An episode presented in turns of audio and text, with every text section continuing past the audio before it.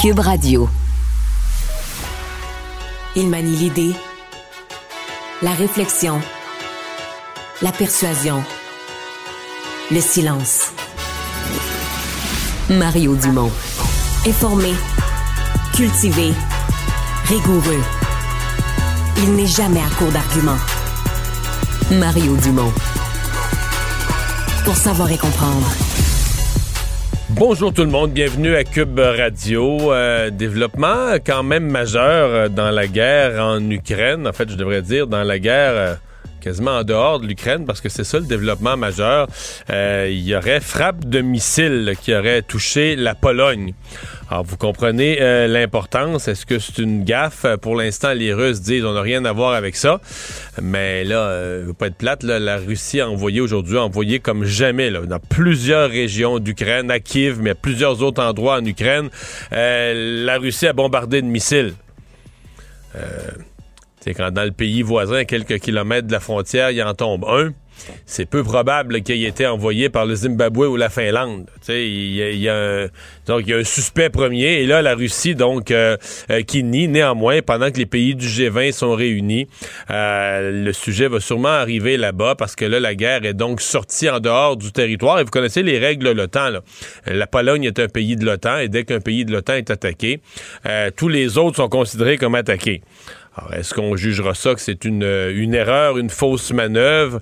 Mais ça va certainement faire augmenter la tension au cours des prochaines heures. Tout de suite, on va rejoindre l'équipe de 100 Nouvelles. Allons tout de suite dans les studios de Cube Radio. Mario Dumont. Euh, bonjour, Mario. Bonjour. Avant de parler de, des déboires du Parti libéral euh, du Québec, euh, un mot sur la situation qui est inquiétante, mais attendons d'avoir les informations. On en parlait avec Charles-Philippe David il y a deux minutes. Là, en Pologne, un missile russe qui est tombé sur le territoire, de l'autre côté de la frontière. Euh, bon, euh, évidemment, le Pentagone reste prudent, mais euh, c'est une, nouvelle qui pourrait peut-être amener des réactions. Là. Oui, ben, euh, oui, absolument. D'abord, c'est un développement majeur. à partir du moment où il y a une frappe qui déborde du territoire de l'Ukraine, euh, là, elle vient de frapper la Pologne, c'est un membre de l'OTAN. Alors, si on s'en tenait strictement le sur papier, dès qu'un membre de l'OTAN est attaqué, euh, tous les membres de l'OTAN entrent en guerre. Bon, restons calmes, la Pologne n'est pas entrée en guerre. Est-ce qu'on va probablement faire comme premier élément d'enquête vérifier? Parce que là, les Russes disent on n'a rien à voir avec ça sérieusement, Sylvain, il y a des parle de provocation. Oui, mais il y a des missiles aujourd'hui qui sont tombés sur toute l'Ukraine, là. Euh, en provenance de la Russie, qui ont frappé Kiev, qui ont frappé plusieurs autres villes, plusieurs autres régions. Alors la probabilité, puis on le voit sur la carte, la probabilité que ce missile qui est tombé tout proche de la frontière, euh, qu'il arrive du Zimbabwe, de la Finlande ou du Pérou, ça serait quand même étonnant. Y a, disons qu'il y a un premier suspect pour trouver l'origine du, missile, mais quoi qu'il en soit, il faudra il faudra l'enquêter. L'OTAN va certainement aller voir avec les composantes, etc. On est capable de retrouver la source, l'origine. Mais c'est un développement important, d'autant plus que les pays du G20 sont réunis et qu'ils étaient déjà en mode là, mettre une certaine pression sur la Russie, etc. On le sent là, qu'au G20, euh, on sent qu'il y a une occasion euh, de remettre de la pression sur Vladimir Poutine. Alors, qu'est-ce qui va arriver? Intervention militaire, réplique. D'abord, là, le Conseil de sécurité local de la Pologne est déjà réuni. Qu'est-ce qu'eux vont dire? Est-ce qu'eux vont faire officiellement une demande à l'OTAN? Euh, nous avons été attaqués sur notre territoire. Et d'autant plus que la Pologne a été un pays exemplaire depuis le début de la guerre pour accueillir. ils ont dépensé beaucoup d'argent et ils ont se sont investis humainement. les Polonais, euh, les organismes bénévoles ont accueilli énormément euh, de personnes qui étaient obligées de fuir l'Ukraine. Donc, euh, je pense que tout le monde va devoir être solidaire de la Pologne au besoin. Donc, c'est pour ça que c'est un développement majeur. Puis on a beau dire, bon, là, c'est juste un missile, on le voit bien, c'est une gaffe. Il y a un soldat qui n'a pas vu la ligne de la frontière, puis il a mal lancé au mauvais endroit. Mais l'histoire est pleine de ces guerres qui sont commencées. En fait, la Première Guerre mondiale n'aurait jamais dû exister. Là. Elle est partie, tu sais, la notion d'une escalade, qu'un geste qui devrait pas mener à un autre, mais finalement a mené à une réplique, euh, qui elle a mené à une réplique. Et c'est ce qu'on appelle une escalade. Et c'est comme ça que certaines des guerres euh, euh, ont, démarré? Oui, il y a bien beaucoup de choses imprévisibles euh, lorsqu'on commence une guerre. On ne sait jamais quand ça se termine. Bon, euh, revenons maintenant à la politique québécoise. parlons du, Parti libéral du Québec. Marc Tanguay, évidemment, qui doit gérer une nouvelle crise. on croyait être capable de mettre le, de fermer la marmite, là. Mais manifestement, c'est pas comme ça que ça se passe actuellement au Parti libéral. Non. Euh, j'entends certaines personnes qui en font un gros test de leadership pour Marc Tanguay qui l'aurait échoué. Je trouve que c'est sévère. Là. Euh, le pauvre type qui est là depuis quatre jours. sais, à un moment donné, comme chef d'un parti, là, t'es, si t'es élu par les membres, puis t'es là durant une longue période, il y a une autorité qui vient avec le poste de chef. Quand t'es élu depuis quatre jours, puis t'as été élu un peu par défaut dans un petit caucus, sais, on peut pas faire croire aux gens non plus que Marc Tanguay a une autorité morale au-dessus de tout. Je pense qu'il a fait son possible. Et ce que ça, moi, ce que ça me dit surtout, c'est que c'était peut-être pas de la faute à Dominique Anglade. Ce caucus-là est peut-être plus compliqué qu'on pense, puis euh, euh, etc. Mais ceci dit, c'est un spectacle pour les électeurs, pour les, les, électeurs qui ont voté euh, libéral. C'est un spectacle absolument épouvantable sur la place publique d'un parti dont on a tellement dit à travers les années, à travers les décennies, qui règle ses affaires à l'intérieur que les gens sont disciplinés, que sur la place publique, on aime montrer à la population un front uni, qu'on est là pour. Le, le, c'est le parti, c'est l'équipe d'abord. S'il faut régler, s'il faut laver le linge sale, on fait ça dans une pièce avec les portes fermées. Et là, tout le contraire. ce matin, ça faisait presque pitié, Marc Tanguay. Ben, qui nous expliquait, là, peut-être qu'on peut donner la note A pour la transparence, mais il nous expliquait toute la chicane, puis là, euh, là Marie-Claude Nichols, pour la réconcilier, on a essayé de séparer le poste en deux. Dans Oh là là là là là là, tu sais, pour, pour, finalement conclure que ben là, euh, en cours de soirée hier, tout ça a foiré, puis ça s'entendait plus, puis que là, ben là, Marie-Claude Nichols, on l'a rappelé euh, pour lui dire, ben là, le, deal qu'on t'avait proposé, ça tient plus. C'est, sincèrement, là, c'est un triste vaudeville, Oui, parce qu'il faut rappeler là, que Mme Nichols, qui devait, euh, bon, qui a quitté le parti caucus euh, libéral parce qu'elle n'a pas obtenu ce qu'elle voulait. Le, fameux poste de troisième vice-président de l'Assemblée nationale. L'Assemblée en plus, c'est ça. Et là, on voulait la rappeler, lui dire, OK, tu pourrais l'avoir, mais à moitié. Et euh, Franz Benjamin euh, l'avait déjà, ce poste-là. Alors, il fallait qu'il fasse un compromis. Et là, oups, ça n'a pas fonctionné. Là, il y a eu... Bon, et là, finalement, je pense que c'est final, Mme Nichols, là, qui quitte de façon permanente le parti. Ça semble clair. Ça semble clair. Ça semble clair que ça va être ça. Euh, remarque la solution, ce matin, Marc Tanguay l'a décrite, la solution, en disant que c'était un peu unique, euh, de quoi qui n'avait jamais été fait sais, Sylvain, les choses qui ont jamais été faites dans l'humanité, des fois, elles n'ont jamais été faites parce que personne n'a été assez imaginatif pour y penser. D'autres fois, elles n'ont jamais été faites parce qu'elles sont un peu absurdes. C'est la raison. Parce qu'il fallait pas les faire. Ben, c'est ça. Je, ne sais pas quoi dire de celle-là, sincèrement. Quand j'ai entendu ça hier, parce que Alain Laforêt a rapporté ça en direct dans le bulletin de nouvelles, moi, j'étais à mon commentaire de 17h30, mais ma première réaction, c'était la surprise. De, OK, bon, tu peux pas diviser le poste en deux, mais tu peux le diviser en deux dans le temps. C'est un mandat de quatre ans, un qui va faire une chose pendant deux ans, puis après ça, l'autre pendant deux ans. Fait que même s'il est très bon, tu vas l'enlever pareil parce que tu as premier quelqu'un d'autre. Ouf, c'est une patente. Mais je sais, en politique, parfois, on dit, tu sais, la politique, c'est l'art du possible. Puis euh, on parlait des guerres avant. Il y a des guerres qui se sont terminées sur des compromis où on a tracé la frontière avec des croches comme ça. Puis si ça met fin à la guerre, on dit, bon, ben, tu sais c'est ça qui est ça on, va vivre avec ça. Ça aurait pu être ça pour les libéraux. C'est un peu absurde, c'est un peu bizarre comme formule, mais si ça permet de réconcilier le parti, ben ça va être ça. Mais là, ça n'a même pas été possible. Et, ça ne sera pas aujourd'hui. Non, non, non. Ce qu'il faut, ce qu'il faut dire en conclusion, c'est que quand même tout ça est autour euh, de. de tu n'as aucune division d'idées ou d'idéologie. C'est comme si le Parti libéral ne parle que des postes, des choses à l'interne, mais on n'est plus du tout dans des grandes orientations politiques. Là. Et ça serait complètement différent s'il y a une partie, ouais, s'il y a une partie de, du caucus qui voulait aller à gauche, l'autre plus à droite. On n'est pas dans les idées politiques du tout. Là. Ouais.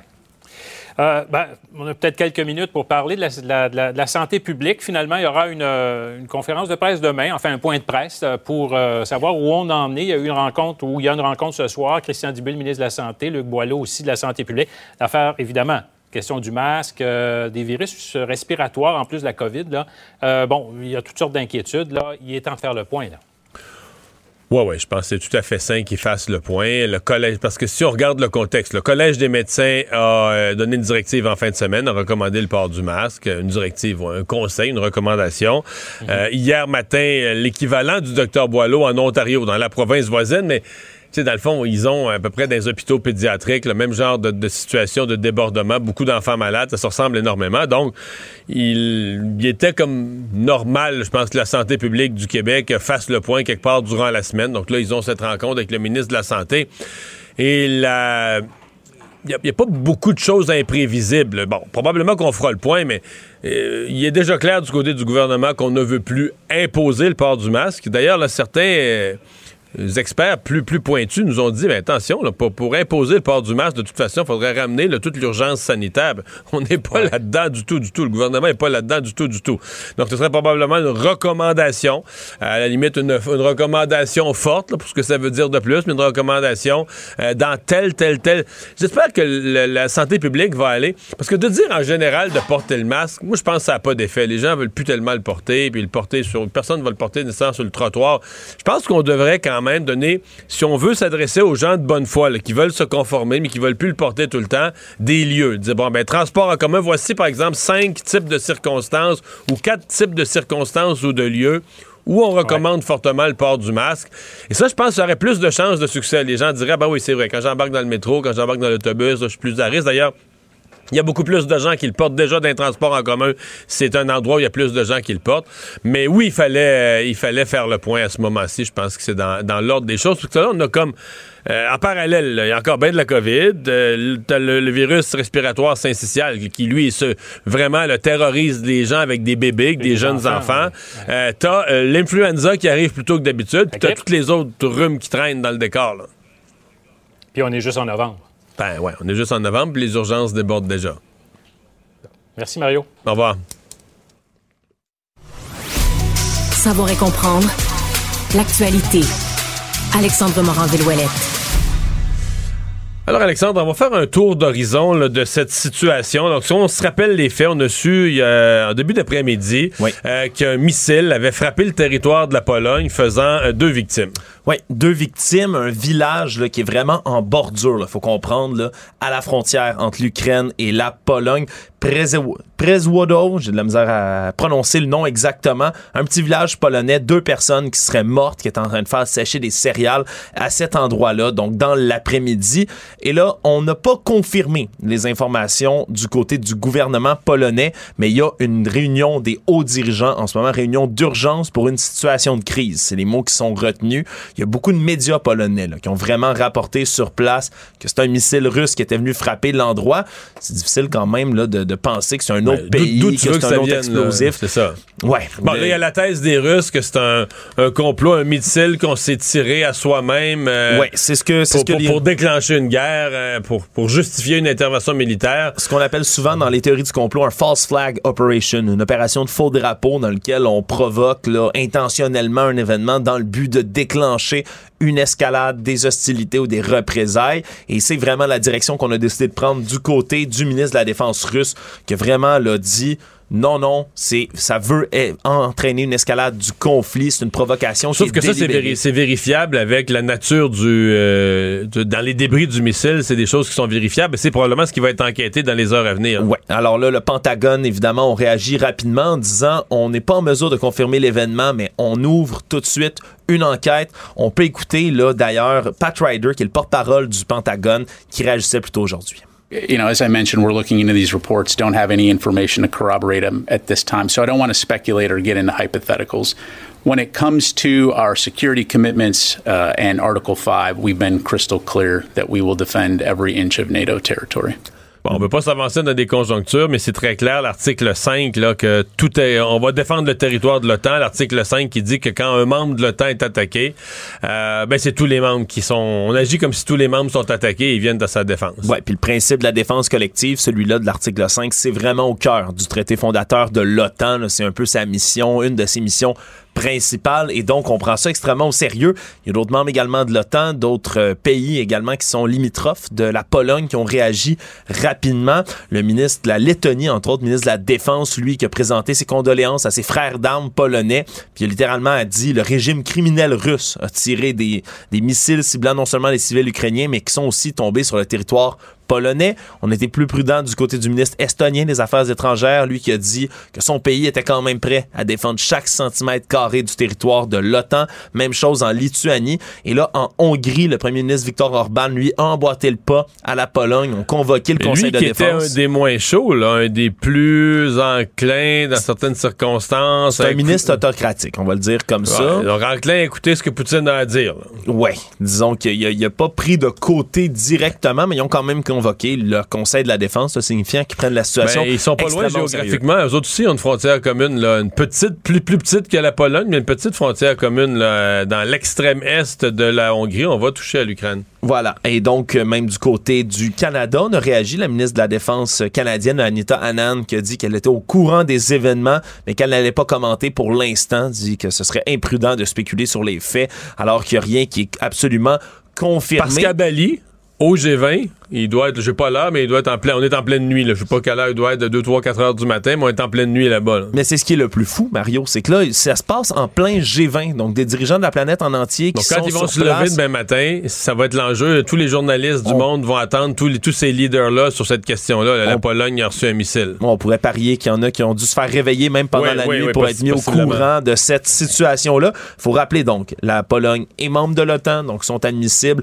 à euh, cet article 5 de l'OTAN. Et en Pologne, directement, il y a à peu près 10 000 militaires américains qui ont ce qu'on appelle en anglais boots on qui ont les bottes sur le terrain, qui sont présents directement en Pologne en ce moment.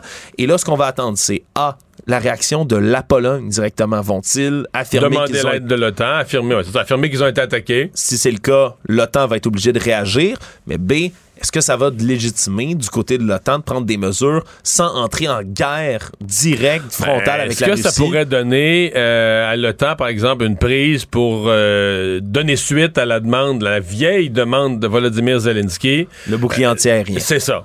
Donc, d'envoyer des avions puis de dire on protège l'espace aérien parce que à partir du moment où la Pologne a reçu un missile, est-ce que ça peut justifier pour les forces de l'OTAN de dire non, nous, là, on n'attaquera pas la Russie, mais on tolérera plus qu'il y ait au-dessus du ciel ukrainien des missiles qui circulent, des avions qui circulent, des avions qui lancent des missiles parce que euh, on en, en même temps tu protèges l'Ukraine, mais tu utilises comme prétexte que là il y a un pays voisin qui a été touché puis le party a assez duré. Ouais, ce serait des actions qui seraient quand même assez risquées. Le sans déployer nécessairement une aviation, il y a aussi des systèmes antimissiles Patriot par exemple euh, qui, qui, existent pour du côté des Américains.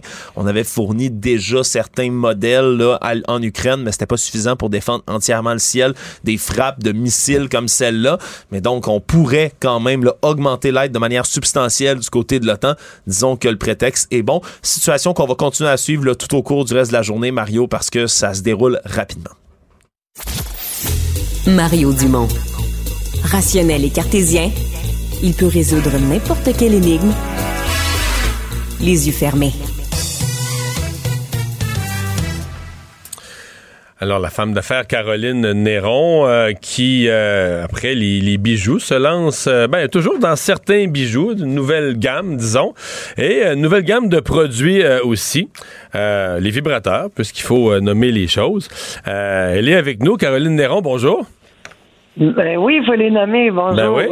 Ben Mais en fait, je fais encore des bijoux là, que... Oui, oui, c'est ce que j'ai dit.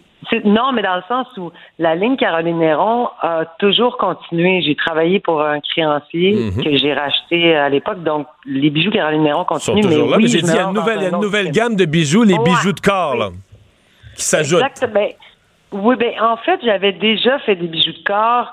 Euh, j'en mettais toujours un ou deux dans ma collection, mais veux, veux pas, j'avais tellement de bijoux que euh, ça passait pas, c'était pas nécessairement le principal euh, euh, bijoux intéressants, intéressés. Mais aujourd'hui, c'est comme, je, dois dire qu'il y a une très grande tendance 2023 ou que, euh, puis même 2022, beaucoup de euh, d'influencers, puis des mannequins porter des bijoux de corps à la plage, des artistes. Euh, fait que c'est sûr que le bijou de corps, il est comme tendance. Mais, mais qu'est-ce qu'on qu'est-ce qu'on décrit comme les bijoux de corps là, de, la, de haut en bas là? c'est la façon, c'est ça. En fait, c'est la façon dont ils s'attachent, c'est que euh, ils sont ils sont pas euh, ils ont souvent des chaînes qui vont venir se relier dans le dos. Euh, c'est un bijou qui est plus complet, qui prend plus de place, mais justement, là, tu sais, c'est une chaîne qui est attachée au cou, puis tu en as une qui est dans le dos. Tu peux avoir plusieurs chaînes qui sont attachées. Ça peut être euh, très élaboré comme comme bijou, mais c'est le fait qu'il est, est, accroché aussi au dos et cette, ce principe-là fait en sorte que ton bijou il reste droit, il bouge pas. Donc il y a quelque chose aussi de très élégant. Fait que moi je le, suggère aussi habillé et non juste en maillot de bain, parce que oui, c'est super beau là, en maillot de bain. Euh, ça peut être très beau aussi en lingerie, mais ça se porte aussi dans un veston, dans une chemise. Je trouve que c'est un bijou qui est super intéressant puis qui te fait sentir très féminine parce que toi tu le sens, mais c'est pas dérangeant, puis c'est euh, c'est juste très beau. Et ça va être la mode 2023. Ben, c'est-à-dire c'est déjà à la mode, mais de plus en plus on y va vers les accessoires, puis euh, le bijou de corps est comme de plus en plus présent. On le vit avec aussi les chevières. C'est très tendance, les chaînes et tout. Fait que oui, on va en voir beaucoup. Mais moi, c'est sûr que je veux euh, je vais la garder parce que tu sais, en même temps, c'est un peu intemporel. Moi, ça fait longtemps que j'en faisais des bijoux de corps. C'est juste que c'était moins populaire. Là, c'est comme si ça a été popularisé depuis un an. Ouais. Hmm. Et les vibrateurs, ça, c'est ça, c'est du complètement nouveau, là? Mais ça, c'est très populaire. C'est juste qu'on ne sait pas. Mais que je trouve intéressant, c'est qu'en fait, comme c'est né d'une collaboration, c'est euh, une rencontre que j'ai eue avec euh, Séduction, les deux propriétaires, euh, Edith et Julien, que j'ai j'ai eu vraiment un réel coup de cœur parce que je trouvais que c'était un marché qui est bon, qui est très, on est curieux de ce marché-là, le, le, le, milieu érotique, mais ils le sont, ils sont tellement, ils arrivent tellement avec des belles valeurs, puis des belles, une belle vision. Euh, que déjà là à la base j'ai trouvé ça très intéressant. Mais qu'est-ce que mais, qu'est-ce que vous leur apportez? Parce que bon, je veux dire, euh, je, suis pas allé, mais je suppose qu'ils ont déjà pas mal de modèles. Euh, qu'est-ce qu'on apporte de plus ou qu'est-ce qu'une personne qui arrive de l'univers du bijou amène de, de, de nouveau, de supplémentaire, du look, un glam? C'est quoi la, la, la plus-value euh, la plus-value, euh, en fait, sincèrement, ce sont tous d'excellents produits. Je veux pas, c'est leur expertise. Ils ont été avec les top vendeurs, les, les, les pulsions, euh, les vibrations que les, les femmes recherchent le plus. Mais l'idée, c'est plus de d'en parler je pense que je suis euh, en quelque part, oui, je pars une ligne de vibrateurs, sont magnifiques, sont gris, sont différents. Euh, moi, j'étais tannée du rose puis du bleu puis du mauve, fait que j'ai sorti des euh, vibrateurs gris, mais au-delà du look et de l'esthétisme, c'est oui, ce sont tous des bons vibrateurs, mais je pense que c'est plutôt ce qui m'a moi attiré dans, dans l'idée d'en sortir finalement, c'est de voir à quel point le sujet n'est pas tabou, mais c'est encore tabou de l'avoir chez vous. Donc une porte-parole décomplexée. Ben, tu sais, moi, en fait, je trouve ça, je trouve ça génial. puis je me rends compte, j'ai tellement de messages euh, sur mon Instagram, c'est ça, de femmes qui me disent, écoute, tes capsules comiques, c'est super drôle, mais t'amènes un, un réel sujet dans mon couple.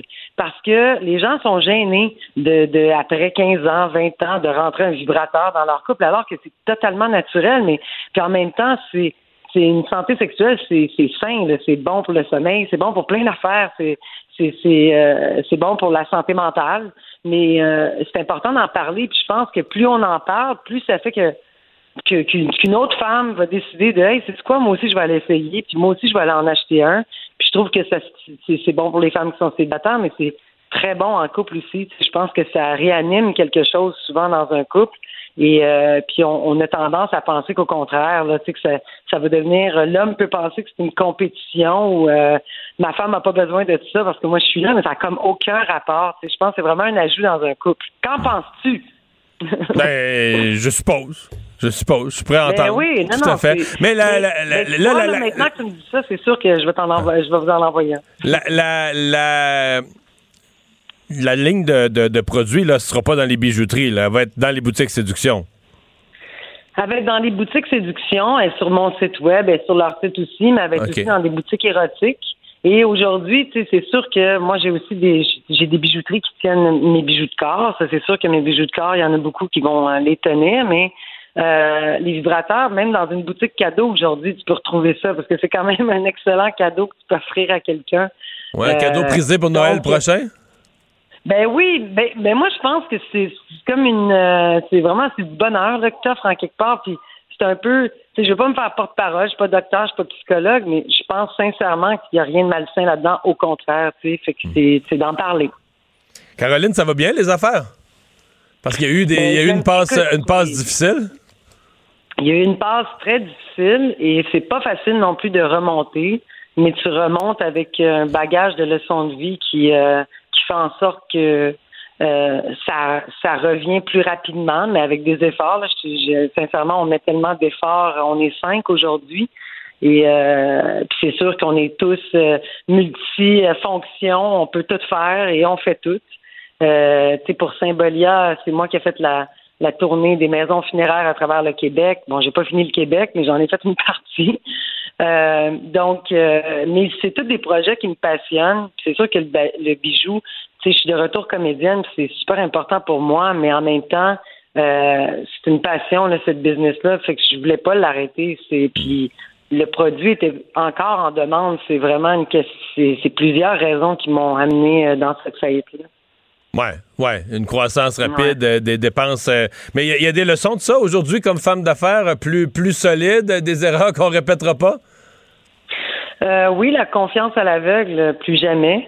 Euh, moi, je pense que ça a été une de mes plus grandes erreurs. C'est, qu'à un moment donné, euh, la paresse s'installe dans le sens où tu gardes les jobs que tu aimes. Fait que tout ce que tu n'aimes pas, tu le délègues en te disant ben, je paye assez cher qu'ils vont ils vont regarder mes chiffres comme il faut ou ils vont faire tel, département va rouler comme il faut parce que c'est pas juste les finances, c'est tous les départements à un moment donné qui sont à revoir, tu sais, que ce soit au niveau du euh, de la production, que ce soit au niveau de la rentrée des stocks. Il y a tellement de choses à voir, puis il y a tellement de gens à vérifier, puis tant mieux si tu peux tomber sur des gens de confiance qui vont mener ton entreprise un peu comme si c'était la leur. Mais ça arrive souvent, là, je suis pas la première à avoir euh, ce problème-là, puis ça va de soi, puis c'est. Puis en, fait, c'est au-delà, c'est bien des choses en même temps, puis c'est sûr que quand médiatiquement euh, on, on on s'attend, ça a quand même euh, propulsé ma descente beaucoup plus rapidement, le fait que j'ai été euh, aussi médiatisée, tu sais. Les hommes d'affaires ne sont moins sont moins médiatisés, au moins ah, ça dépend. On, le voit vraiment. Ben moi je pense que quand les gens tu sais moi à 1.4 million qui n'avaient pas été remis au gouvernement, puis je pense qu'on a démontré que c'était vraiment pas de ma faute, mais j'ai quand même été traitée de voleuse, puis il y en a qui vont en perdre 100 millions au gouvernement, puis on dira rien, on va juste faire, euh, il a fait une erreur, puis il va recommencer. Ben, Caroline Deron, heureux de voir que ça va mieux. Merci d'avoir été avec nous. Bonne chance ben, avec la nouvelle ligne. Merci beaucoup. Bye bye. Merci, bye bye. Économie, finance, affaires, entrepreneuriat. Francis Gosselin. Bonjour Francis. Salut Mario, comment vas-tu? Ça va bien. Alors, Walmart qui avait ce dossier qui traînait un bout de temps, la crise des, euh, des opiacés, et là, on a finalement euh, réglé. Euh, effectivement, on a réglé, comme l'ont déjà fait là, ses principaux concurrents CVS et Walgreens, euh, Walmart, donc pour son activité vraiment pharmaceutique là, de distribution euh, de ces médicaments. Donc, a accepté de payer une somme de 3,1 milliards de dollars, là, on a appris ça aujourd'hui, pour mettre fin essentiellement à des poursuites. ceci dit, Mario, c'est pas fini tout à fait parce que la, tout le, volet le judiciaire de ça va, va, suivre son cours, à savoir s'il y a eu une intention là, ou des actes criminels qui ont été poursuivi, euh, conduit là, dans, dans, le cadre de ce, cette espèce de drame humain là, que rappelons qui touche la distribution de produits de, d'un des laboratoires américains Purdue Pharma là, donc euh, qui amenait les gens à, à développer vraiment une, des habitudes de dépendance puis éventuellement qui pouvaient se traduire par euh, de l'abus de substances comme du fentanyl et même de l'héroïne. Donc ouais, qui a fait des qui a fait des morts, dire par centaines, c'est peut-être même par milliers. Hein? Euh, c'est un demi million de morts. Demi -million de morts c'est sur une période de 20 ans, c'est assez extraordinaire. Bon, en tout cas, ça pour dire Walmart donc a accepté de payer donc pour mettre fin euh, à ces poursuites. Donc c'est euh, pour les, les plaignants évidemment c'est une bonne nouvelle. Pour Walmart aussi c'est une épine de moins euh, dans son pied et par le fait même, Walmart donc révélait ses résultats trimestriels, résultats qui sont en forte hausse, Mario, donc une, ah belle progression des ventes de près de 9% C'est sûr que quand les temps sont durs, quand on est proche de nos sous, quand on ne sait pas euh, de quoi l'avenir va être fait. On se rabat souvent vers des grandes surfaces qui se, qui se targuent d'être à, à faible bon prix. Euh, donc, c'est un, un, bon moment pour ces marques-là comme, euh, comme Walmart. le résultat net, bon, des, de, de, donc cette augmentation est d'une profitabilité qui aurait été normale normal, moins le 3, 3 milliards de dollars. Mario, là, ça fait une, perte d'environ 1 point quelques milliards pour le trimestre pour Walmart. N'en demeure pas moins que les marchés semblaient trouver que c'était d'excellentes nouvelles. Ah donc aujourd'hui, l'action de Walmart a pris presque 8 là, en cours de journée. donc c'était encore, somme toute, une bonne journée pour, pour Walmart. On avait eu une baisse des, des ventes immobilières, des ventes de propriétés au Canada. Est-ce que c'est déjà stabilisé? Ben, c'est la question que plusieurs se posent. Stabiliser, c'est un grand mot, je pense. ce qu'on ce qu'on apprenait aujourd'hui de l'Association canadienne de l'immobilier, c'est qu'en fait, les ventes ont augmenté en octobre par rapport à septembre, une augmentation de 1,3% Mario. donc, on pourrait parler d'une forme de stagnation dans le volume. Euh, le nombre de, de, nouvelles inscriptions aussi a progressé de 2% Puis encore une fois, c'est une moyenne canadienne. Si on se ramène un petit peu à notre univers, Mario, ben il faut dire que les, les, euh, la hausse s'est produite beaucoup en Ontario, à Vancouver, on parle de 6% de 4% À Montréal, ça a continué à baisser. Là, donc, le nombre de transactions, on parle d'une baisse de 2,5% Mais ça reste que c'est tous des chiffres qui sont plus ou moins euh, équivalents là, au mois précédent. Si on se positionne par rapport à l'année dernière, Mario, au scénario de, au scénario de référence, si tu veux, on est toujours 30 euh, quelques points là, en bas. Là, fait qu'on est vraiment loin là, d'une reprise quelconque. Et ce qu'on remarque, puis là, ce que je vous donne depuis tantôt, ce sont des chiffres en nombre de ventes, donc en volume de ventes, mais euh, il semble que le prix moyen réel est quand même bien baissé par rapport au même mois de l'année dernière. On parle oh. déjà d'une baisse d'environ 10% des valeurs. Donc, oui, il y a un retour de l'activité, mais à un prix euh, qui est inférieur. Euh, et donc, il va falloir qu'on garde un œil là-dessus parce qu'effectivement, avoir beaucoup de volume, c'est intéressant, mais c'est parce que les gens vendent à perte, c'est pas nécessairement gagnant pour personne. Et ben, encore aujourd'hui, comme au cours des derniers jours, on se parle de crypto-monnaie. Est-ce qu'il y a un autre joueur qui pourrait se retrouver en danger? Écoute, je suis pas tant un fan des cryptos, Mario, fait que je, je, je, constate que je finis par t'en parler quasiment tous les jours, mais c'est parce qu'il se passe vraiment plein d'affaires dans cet hein. univers-là ces temps-ci.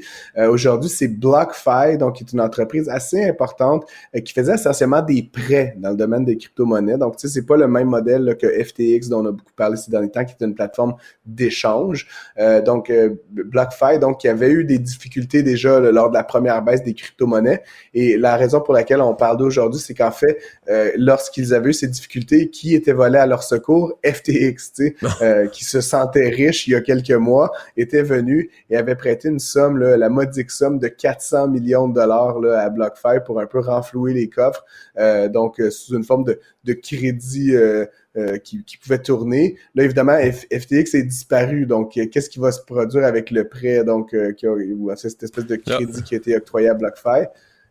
ouais. non, je, je, voyais FTX est disparu, là, mais je voyais aujourd'hui une manchette, on dit qu'il y aurait un million d'épargnants ou de détenteurs de crypto qui, sont en fil, qui sont en fil pour avoir espéré avoir, quelque chose dans la faillite. Euh, il y a du monde qui va avoir perdu beaucoup. Hein? Euh, c'est ça, exactement. Puis donc, c'est toujours la même chose dans le cas d'une faillite. Euh, les, liquidateurs là, ou les redresseurs vont d'un côté tenter de récupérer des sommes qui sont dues, puis de l'autre côté tenter de payer ceux qui étaient légitimement les détenteurs d'actifs. Mais donc, ultimement, justement, est-ce que la fête d'FTX va provoquer le rappel du prêt auprès de BlockFi? C'est ce que certains euh, présupposent. Euh, à un moment donné, BlockFi avait entre 14 et 20 milliards de dollars de dépôts. Euh, qui, ils en avaient prêté environ le tiers. Donc, en principe, ils avaient beaucoup, tu sais, de, ils avaient de quoi le payer, ils avaient, ils avaient suffisamment de liquidité, mais avec l'effondrement du cours des crypto-monnaies, puis avec, évidemment, le prêt de FTX, ça fait en sorte qu'on ne sait plus trop, tu sais, quel est l'état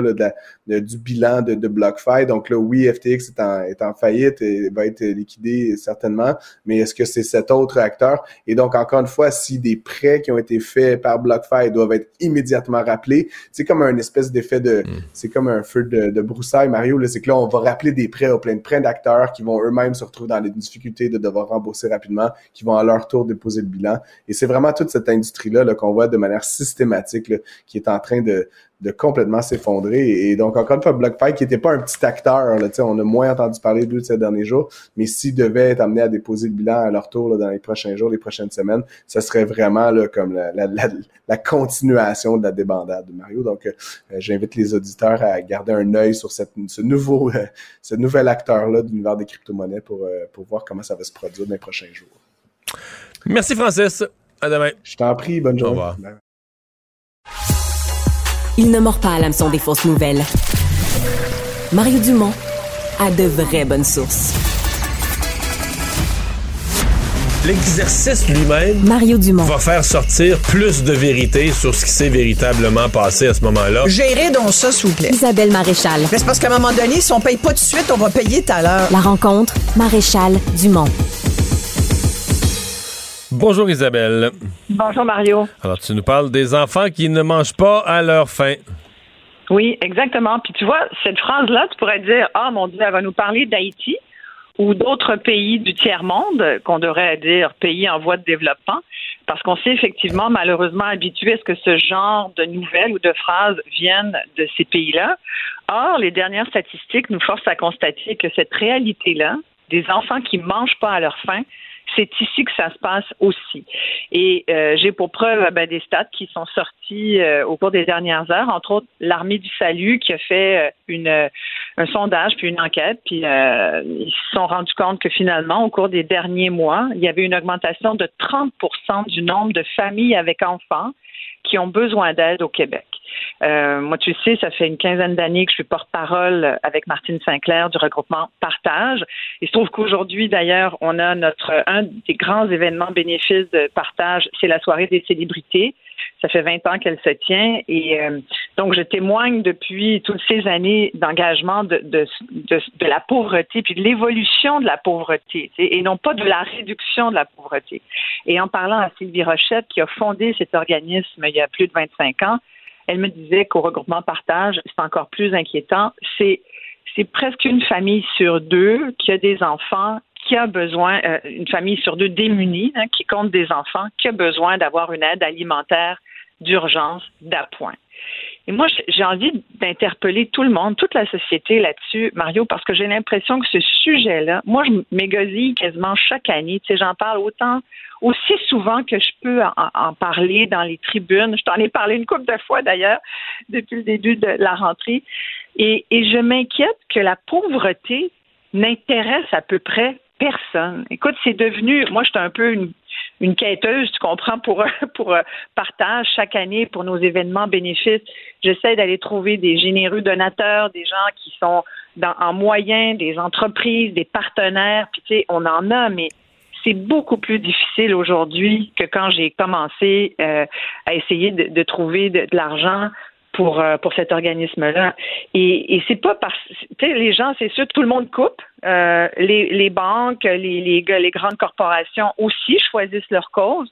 Puis tu sais, je pense que c'est facile. Pauvre, personne veut en parler parce que personne veut s'imaginer pauvre, alors que euh, c'est plus facile de dire ben, je vais investir ou je vais je vais donner à un organisme qui aide par exemple la recherche sur le cancer ou la recherche sur des maladies ou tu sais, on, on connaît tous quelqu'un euh, qui a une maladie, on dit bon tiens, on va on va donner, on va on va travailler pour aider la cause. Mais la pauvreté, personne veut s'imaginer, ne serait-ce que deux minutes en état de, de, de pauvreté. Alors c'est très difficile d'aller euh, chercher euh, de l'argent, des fonds. Puis pourquoi je te parle de financement? Parce que c'est de la guerre.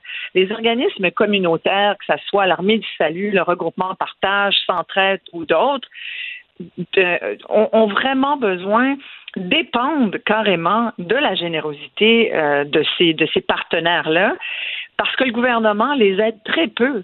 Combien d'organismes communautaires ont la tête sur le bio chaque année, puis c'est pas dans les nouvelles, ils passent au bat, tu comprends? Si un journaliste qui a la chance, tu sais, qui, qui a un intérêt pour un de ces organismes-là, qui va réussir à le sauver, mais c'est, c'est épouvantable comment on n'investit pas assez, et ça, c'est la première ligne c'est de l'implication sociale. Mais on a, euh, je comprends qu'il y a c'est une mesure d'urgence, tout ce qui est banque alimentaire. Mais euh, il y a quand même eu des choses structurantes. La location pour enfants de Justin Trudeau, qui a coûté très cher aux finances du Canada, mais je veux dire, les chiffres étaient frappants. Ça a vraiment réduit la pauvreté chez les enfants. Peut-être que là, c'est le coût de la vie qui vient défaire une partie de ce progrès-là. Mais, C'est exactement ça. Puis tu as raison de le dire. Puis c'est vrai qu'au Québec, entre autres, il y, a, effectivement la prestation canadienne de Justin Trudeau qui a été une des bonnes décisions qui a été prise par ce gouvernement euh, et qui a eu son effet effectivement sur la classe moyenne en général. Au Québec, évidemment, il y, a, il y a une classe aussi, une classe de travailleurs qui est très, très encadrés, très aidés. si tu as des enfants au Québec, tu as des enfants, c'est mieux de les avoir au Québec. Oui, mais si tu à bas revenu au Québec, de toute façon, tu reçois, comment dire, tu reçois de l'argent en plus de ton travail. Plutôt que de payer des impôts, tu reçois euh, un crédit au fait de travailler. Là. Tu reçois du gouvernement. Euh, donc, euh, on, serait porté à penser que les conditions, en tout cas, avaient été mises en place pour aider les gens. En plus qu'on a le plein emploi, donc il n'y a pas de raison d'être en chômage. Y en avait des conditions favorables à ce que tout le monde puisse payer son épicerie. Là. Oui, mais le problème qui vient s'ajouter à c'est-à-dire que c'est un peu complexe, la, pauvreté. Puis là, je te parle de pauvreté, mais avant d'être pauvre, il y a aussi toute cette espèce de classe de travailleurs qui s'appauvrit. Ils sont peut-être pas encore pauvres, mais ils sont juste sur la ligne, où ils sombrent un petit peu plus dans, dans la précarité. Et ça, c'est beaucoup relié évidemment à ce qu'on vit depuis quelques mois, c'est-à-dire les contre-coups de, de, euh, la pandémie et de l'inflation. L'inflation alimentaire, là, on en a parlé un peu toi et moi, on, en parle régulièrement dans, les médias, mais quand tu vois l'augmentation de certains aliments de base, là, les pommes de terre, le lait, le sucre, la farine, euh, y a, je donnais l'exemple du beurre d'arachide parce que du beurre d'arachide puis des pommes, là, c'est souvent le, le souper des étudiants. En tout cas, moi, j'ai déjà mangé ça quand, quand j'étais étudiante puis qu'il fallait que je choisisse. Le soir, c'était du souper puis c'était, c'était souvent des, des, une pomme puis un, morceau de avec euh, avec du beurre d'arachide dessus. Le beurre d'arachide il a augmenté d'à peu près 50% Peux-tu croire? Mais tu sais, à un moment donné, oui, c'est vrai qu'il y a des crédits qui aident certaines, certaines familles de travailleurs, mais c'est pas suffisant. Cette inflation qu'on situe autour de 7-8% au Québec, ça, c'est une moyenne. Mais l'inflation alimentaire est beaucoup plus près de 25% jusqu'à, je te dis, certains aliments, c'est jusqu'à 50% Puis pendant ce temps-là, ben, tu sais, les gens, ils sont pressés, ils travaillent. Il y en a, moi, j'ai rencontré beaucoup de gens, je me rends compte que les gens cumulent les emplois les travailleurs de la classe moyenne vont cumuler deux emplois, des fois trois pour arriver. Et moi, quand je vois que les enfants, en plus, aujourd'hui, il y a l'Observatoire des tout-petits qui a dévoilé euh, les résultats d'un sondage léger qui a été mené là, sur les attentes des Québécois à l'égard du gouvernement en ce qui concerne le développement des tout-petits. Et là, le sondage démontre que les Québécois souhaitent qu'on favorise collectivement le développement des tout-petits dès la grossesse. Et là, ça donne des chiffres. 87% des Québécois disent c'est vraiment important que Québec investisse plus pour favoriser le bien-être et le développement des enfants de 0 à 5 ans. Et 89% des Québécois, tu sais, quand tu es 87% 89% on s'entend que c'est la majorité du monde qui dit OK, le gouvernement du Québec devrait en faire davantage pour soutenir les enfants qui sont issus de familles vulnérables ou en situation de vulnérabilité. On est directement dans le sujet dont je te parle aujourd'hui. Donc, ça veut dire qu'il y a comme une espèce de constat quand même. Les, citoyens ne sont pas fous. Ils voient bien que ça va de, de pire en pire pour les familles et ils sont conscients que c'est ce sont des enfants qui subissent aussi les contre-coups de tout ça. Écoute, il y a une certaine époque, je parlais à Sylvie Rochette ce matin, fondatrice de Regroupement Partage, euh, qui me disait, à l'époque, il n'y a pas si longtemps, on me disait qu'il y avait 700 000 euh, québécois, euh, familles, ménages qui bénéficiaient de l'aide alimentaire d'urgence. Aujourd'hui, ça a presque doublé. On est à 1,3 million de personnes. Là, on est dedans. Là. On est en train. Là, on nous annonce une récession. Imagine le mur qu'on va frapper tout à l'heure. Alors oui, moi, je m'inquiète que, que la pauvreté, ou plutôt que la situation des gens plus démunis, ça, ça nous touche pas encore même si eux, ils sont frappés de plein fouet par une inflation galopante qui semble pas vouloir tellement se calmer, en tout cas pas, pas à la hauteur des compressions qu'on fait. C'est la hausse des taux d'intérêt, je trouve, c'est comme c'est un gros bulldozer pour les familles. Puis la réponse se fait encore attendre. Effectivement. Ben, on va espérer que tes actions euh, et celles de bien d'autres contribuent à améliorer la situation. Euh, bravo et merci. Euh, mais ça me fait grand plaisir. J'en profite à, dire si les, si les gens veulent faire un don, c'est regroupementpartage.org. Et on est en pleine campagne, tu comprends bien. Merci. Bye bye. Merci. Mario Dumont. Plus pratique que n'importe quel moteur de recherche. Une source d'information plus fiable que les internets. Pour savoir et comprendre, Mario Dumont.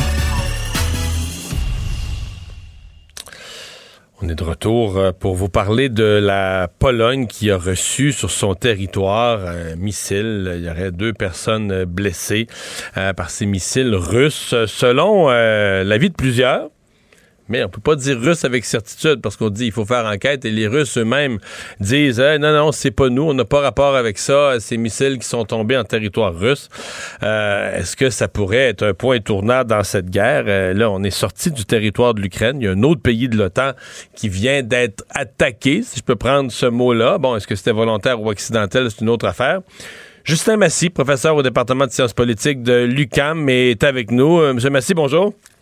Bonjour. Bon, euh, quand on prend ça au sens strict des règles de, l'article 5 de l'OTAN, euh, on pourrait dire qu'il y a un pays de l'OTAN qui vient d'être attaqué. Ben, il faudrait que la Pologne déclare avoir été attaquée d'abord. Là, il y a une rencontre du Conseil de sécurité nationale euh, de la Pologne présentement, d'urgence, évidemment. Ils vont sortir à la fin de ça, probablement avec une déclaration publique. Et là, ils vont déclarer sur la base des informations parcellaires qu'ils ont, est-ce qu'ils ont été attaqués ou est-ce que c'est un accident non intentionnel? Euh, et la réaction ne sera pas la même.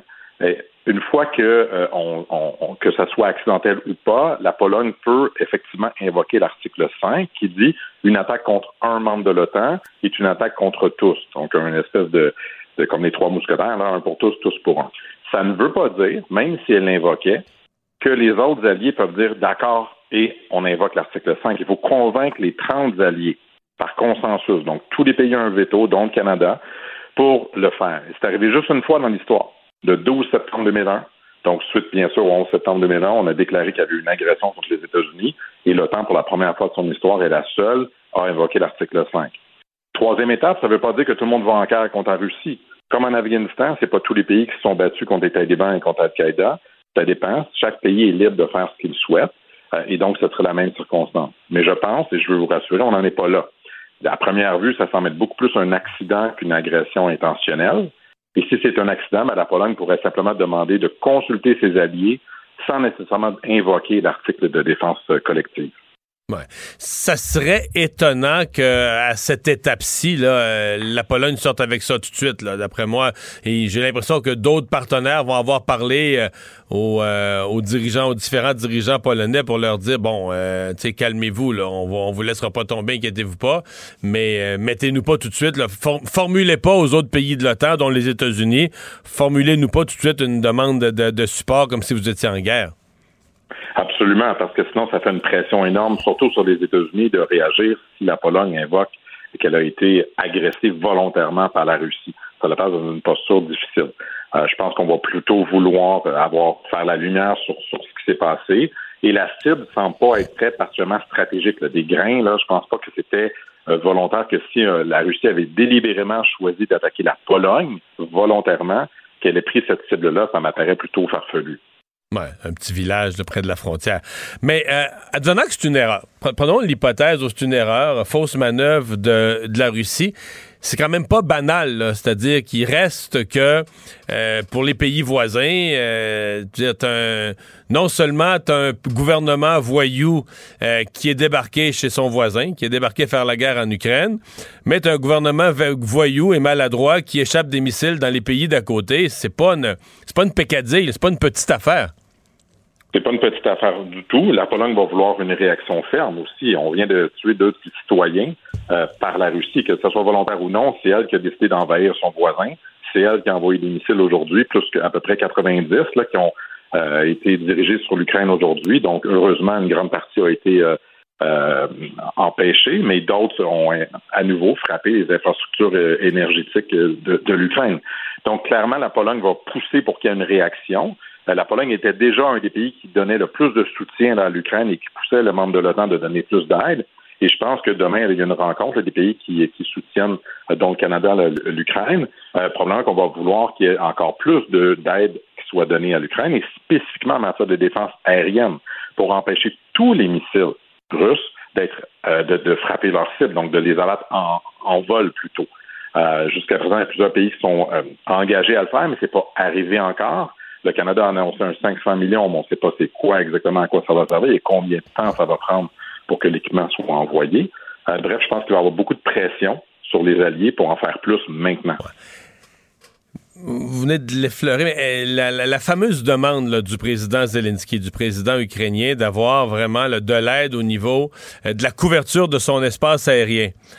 Est-ce que les Russes pourraient avoir fourni, avec ce geste-là, volontaire ou accidentel, mais avoir fourni l'argument, l'excuse, le prétexte à l'OTAN euh, pour protéger le ciel de l'Ukraine en disant ben là écoute là, on protège non seulement le ciel de l'Ukraine mais dans, dans, l'opération de protection du ciel là, on protège aussi euh, la Pologne les pays voisins là, on protège d'autres pays euh, qui qui sont susceptibles d'être frappés sinon par la mauvaise volonté au moins par la maladresse de la Russie oui, mais c'est déjà le cas. Les États-Unis ont déjà une présence militaire en Pologne. Il y a déjà des défenses aériennes qui sont déployées dans ce pays-là.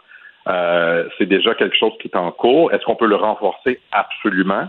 Euh, le Canada a annoncé ses renforcements de capacité en Lettonie, par exemple. C'est là où on a des soldats canadiens. Mais on n'a pas, nous, de défense aérienne à offrir. Peut-être que ça serait une bonne idée d'en avoir et d'en développer, pas dans 10 ans, 15 ans, mais maintenant, par exemple. Donc, il y a peut-être des pays qui vont vouloir aussi accélérer leur développement. Les Italiens, les Norvégiens, les Français veulent aussi donner aux Ukrainiens des défenses aériennes supplémentaires. Ça va peut-être forcer, euh, mettre plus de pression pour qu'ils en fassent plus à ce niveau-là, absolument. Hmm. Et ça va donner des arguments à Zelensky aussi pour les réclamer maintenant aussi. Ouais. Euh, on nous rappelle parfois que les guerres, c'est fou comme ça, là, mais tu sais, ça ça commence par des escalades, par des gestes bêtes. En fait, on pourrait partir de la, Première Guerre mondiale. Euh, c'est quoi pour vous le niveau de risque de, ce genre d'escalade? Ça commence par un missile maladroitement lâché sur la Pologne. On dit on peut pas laisser ça. Que, ça mène à une, une, accélération du conflit ou une amplification du conflit, mais majeure. C'est possible. On peut pas le, nier. On fait face à, un, agresseur, dans ce cas-ci, la Russie, qui attaque son voisin parce qu'il trouve que l'Ukraine ne devrait pas exister puis elle devrait faire partie de la Russie. Donc, on est vraiment dans une logique extrêmement euh, belliqueuse où on veut conquérir du territoire. C'est pas une guerre contre des groupes terroristes. C'est vraiment pour acquérir le territoire contre une population qui en veut, veut rien savoir des Russes sur son, sur son terrain. On est dans une situation de risque aussi parce que c'est deux puissances nucléaires. Donc, à la fois la Russie, les États-Unis, la France, le Royaume-Uni euh, ont des capacités nucléaires. Donc, on n'est pas non plus contre un pays euh, comme en Afghanistan où les capacités de riposte sont, sont moins grandes. Donc, oui, il y a toujours un risque. Cela dit, heureusement, il y a des canaux de communication. On a vu que le chef d'état-major américain, le secrétaire de la Défense, parle aussi aux Russes. Ils sont pas complètement euh, le, directeur de la CIA, le directeur de la CIA hier rencontrait son homologue russe, là, euh, le reportage qu'on avait. Donc il, y a des canaux de communication. Ils doivent discuter d'affaires nucléaires aussi et de, de, folie à ne pas faire, je suppose. Exactement. Ils s'envoient des signaux en privé en disant ben voici ce qu'on accepte, voici ce qu'on n'accepte pas, voici comment on va réagir. Parce qu'on on développe toujours des plans de contingence et des scénarios que si on fait une riposte, ben on veut que notre riposte soit dite proportionnelle, donc qu'elle soit pas comme démesurée. Donc, si un missile qui tue deux euh, Polonais, la riposte peut pas être une attaque totale contre Moscou, par exemple. Il faut pas aller là, sinon l'escalade euh, s'amplifie vraiment comme une spirale vraiment incontrôlée. Donc, ces canaux-là sont super importants pour dire, ben, voici comment on va réagir. On peut même l'annoncer à l'avance pour le signaler en disant, mais notre intention, c'est simplement de dire que ça, c'est pas acceptable. Notre intention, c'est pas d'amplifier encore plus le conflit avec vous. Euh, Qu'est-ce que ça dit sur la stratégie plus générale de la Russie? Parce que la Russie a perdu Kherson euh, il, y a, quelques jours à peine. Là, euh, bon, aujourd'hui, ça va l'air être des frappes un peu tous azimuts. Là, il y a eu des, des édifices. J'ai vu qu'il y a encore de la production électrique ou de la distribution électrique là, dans les environs de Kiev qui a été frappée. Euh, là, on a même échappé un missile chez le voisin, moyennant que ce soit ça, un accident. Euh, qu'est-ce que ça dit sur où, où s'en vont les Russes? Est-ce qu'il y a encore une stratégie ou euh, avec ce qui nous reste de missiles, on tire à tort et à travers pour faire du dommage? Ben, ce qui est clair, c'est qu'ils perdent sur le terrain. Ils ont perdu beaucoup du territoire qu'ils avaient conquis dans les dernières, derniers mois. Et là, ils reculent de plus en plus. Et les troupes mobilisées, là, sont envoyées, sont pas nourries, sont pas équipées, sont pas formées, sont pas motivées et sont pas capables de freiner la contre-offensive euh, ukrainienne. Ça, c'est clair sur le terrain. Il n'y a pas de gain russe à part Wagner dans les petits, petits villages, puis ça va pas très, très bien pour eux dans, dans ce coin-là. Alors, face à ça, la stratégie russe, qui n'est pas capable de gagner le territoire qu'elle veut conquérir, elle envoie des missiles sur des infrastructures d'énergie ukrainiennes notamment pour que les Ukrainiens aient froid pour qu'ils puissent pas se, qu'ils n'aient pas accès à l'eau, qu'ils n'aient pas accès à l'électricité, qu'ils puissent pas se chauffer l'hiver qui commence. C'est comme chez nous, c'est froid l'hiver. Et leur but, c'est de, les affecter pour qu'ils puissent, euh, dans le fond, vaincre leur morale, si on veut. Et on veut aussi faire mal euh, aux Européens, on l'a vu avec Nord Stream euh, notamment, pour qu'eux cessent de donner de soutien militaire aux Ukrainiens. Mais ce qu'on voit, c'est que même ces frappes-là, même ces sabotages-là russes, renforcent plutôt la volonté des Ukrainiens et des euh, Occidentaux de donner encore plus d'équipements. Aujourd'hui, c'est presque 40 milliards de dollars supplémentaires que les Américains annoncent d'aide aux Ukrainiens. C'est majeur. Donc, on n'est pas. C'est aussi un échec à ce niveau-là. C'est juste que là, ils ciblent des, des cibles qu'on dit civiles, ce qui est vraiment euh, un crime de guerre. Eh bien, on va surveiller euh, tout ça. Tout ça pendant, euh, peut-être, dernière, dernière remarque, tout ça pendant qu'au G20, et là, quand ces frappes-là sont arrivées, on était en pleine nuit, là, à Bali, en Indonésie. Mais quand les leaders vont se réveiller demain matin là, à Bali. Euh, j'ai l'impression que euh, les leaders du G20 vont tous être interpellés sur ce qui s'est passé en Pologne et ce que ça signifie. Déjà que la, situation en Ukraine et en Russie était au cœur des discussions, elle avait été quand même euh, assez, assez lourdement traitée par les, les membres du G20. J'ai l'impression que les leaders du G20, ça va être la première question qu'ils vont se faire poser demain matin. Oui, puis on espère qu'ils vont prendre plus grande pression contre la Russie. On souhaite que la Chine et l'Inde, en particulier, deux pays là, qui sont présentement plutôt neutres, qui ne veulent pas euh, condamner l'invasion russe, prennent position plus fortement pour demander la fin de cette guerre-là. Puis la fin de la guerre, c'est le retrait des troupes russes. C'est ça qu'il faut qu'ils soient euh, euh, martelés. Et je pense que les pays occidentaux tentent de les convaincre d'adopter une position de plus en plus ferme. Et notamment la crainte d'un risque d'une guerre nucléaire devrait faire peur à tout le monde, l'Inde et la Chine compris. Donc peut-être, on l'espère, que cet événement-là va faire infléchir un peu plus la position chinoise et indienne pour qu'ils fassent pression, eux, sur la Russie pour mettre fin à cette guerre. Mais si Poutine euh, retire ses, troupes, là, lui, il doit quitter la direction de son pays. dans son pays, il est une risée. Je avoir euh, fait tuer autant de soldats, autant de jeunes de sa population, euh, gaspiller autant d'argent, créer autant de dommages économiques pour rien pour pas de gain, pas d'avancée, pas de progrès. Euh, je comprends que lui, il va essayer de dire sa justification qu'il a dénazifié, puis qu'il a enlevé une menace durant ces mois-là. Il a, fait disparaître une menace sur la Russie, mais à mon avis, s'il retire ses troupes sans pouvoir, euh, disons, raconter ça comme une victoire quelconque, politiquement, il est fait en Russie. C'est clair que l'avenir de son, de son régime est lié à l'issue de la guerre. Il n'y a aucun doute. Euh, c'est pour ça que plusieurs pensent qu'ils continuent à, maintenir la pression pour, euh, pour que les, les, Russes continuent à essayer de reconquérir du territoire. Même si ça ne marche pas, il veut marteler ça parce qu'il ne peut pas perdre. S'il perd, comme vous le dites, c'est possiblement lui qui euh, perd son poste, peut-être sa vie. Donc, on n'est pas dans une logique qui est favorable à ça. Cela dit, il faut quand même tenter de faire cette pression-là pour l'atteindre parce qu'il n'y a pas d'autre issue L'armée russe ne sera pas capable de vaincre l'Ukraine. L'Ukraine ne veut pas être conquise par les Russes. Et quand un peuple ne veut pas être conquis, avec, on l'a vu avec les Vietnamiens, on l'a vu avec plein des avions, on résiste aussi longtemps que ça, prendra contre euh, l'occupation étrangère. Donc, il n'y a pas d'issue favorable pour, euh, pour Poutine. On peut juste souhaiter qu'il puisse continuer à mentir à sa population en disant, voyez, c'est une grande victoire, je peux maintenant mettre fin à cette invasion et on, on retourne chez soi. On est loin de là. Je suis pas en train de, je suis pas naïf en vous disant ça. Cela dit, c'est, la seule alternative qui peut amener à la fin des hostilités dans la région. Justin Massy, merci beaucoup. Au revoir. Plaisir. Au revoir. Mario Dumont. Rationnel et cartésien, il peut résoudre n'importe quelle énigme les yeux fermés. Un adolescent de 17 ans poignardé. Une autre femme assassinée. Il est visé par des allégations d'inconduite sexuelle. Les formations politiques s'arrachent le vote des familles. Comment faire fructifier votre argent sans risque? Savoir et comprendre les plus récentes nouvelles qui nous touchent. Tout savoir en 24 minutes. Avec Alexandre Morin-Villouellette et Mario Dumont. En manchette dans cet épisode, des missiles russes auraient frappé la Pologne. La communauté internationale réagit l'ex-employé d'Hydro-Québec formellement accusé d'espionnage. La bisbille se poursuit au Parti libéral du Québec et c'est ce soir que l'ancien président Donald Trump pourrait annoncer qu'il se représente en 2024. Tout savoir en 24 minutes. Tout savoir en 24 minutes. Bienvenue à Tout savoir en 24 minutes. Bonjour Mario. Bonjour.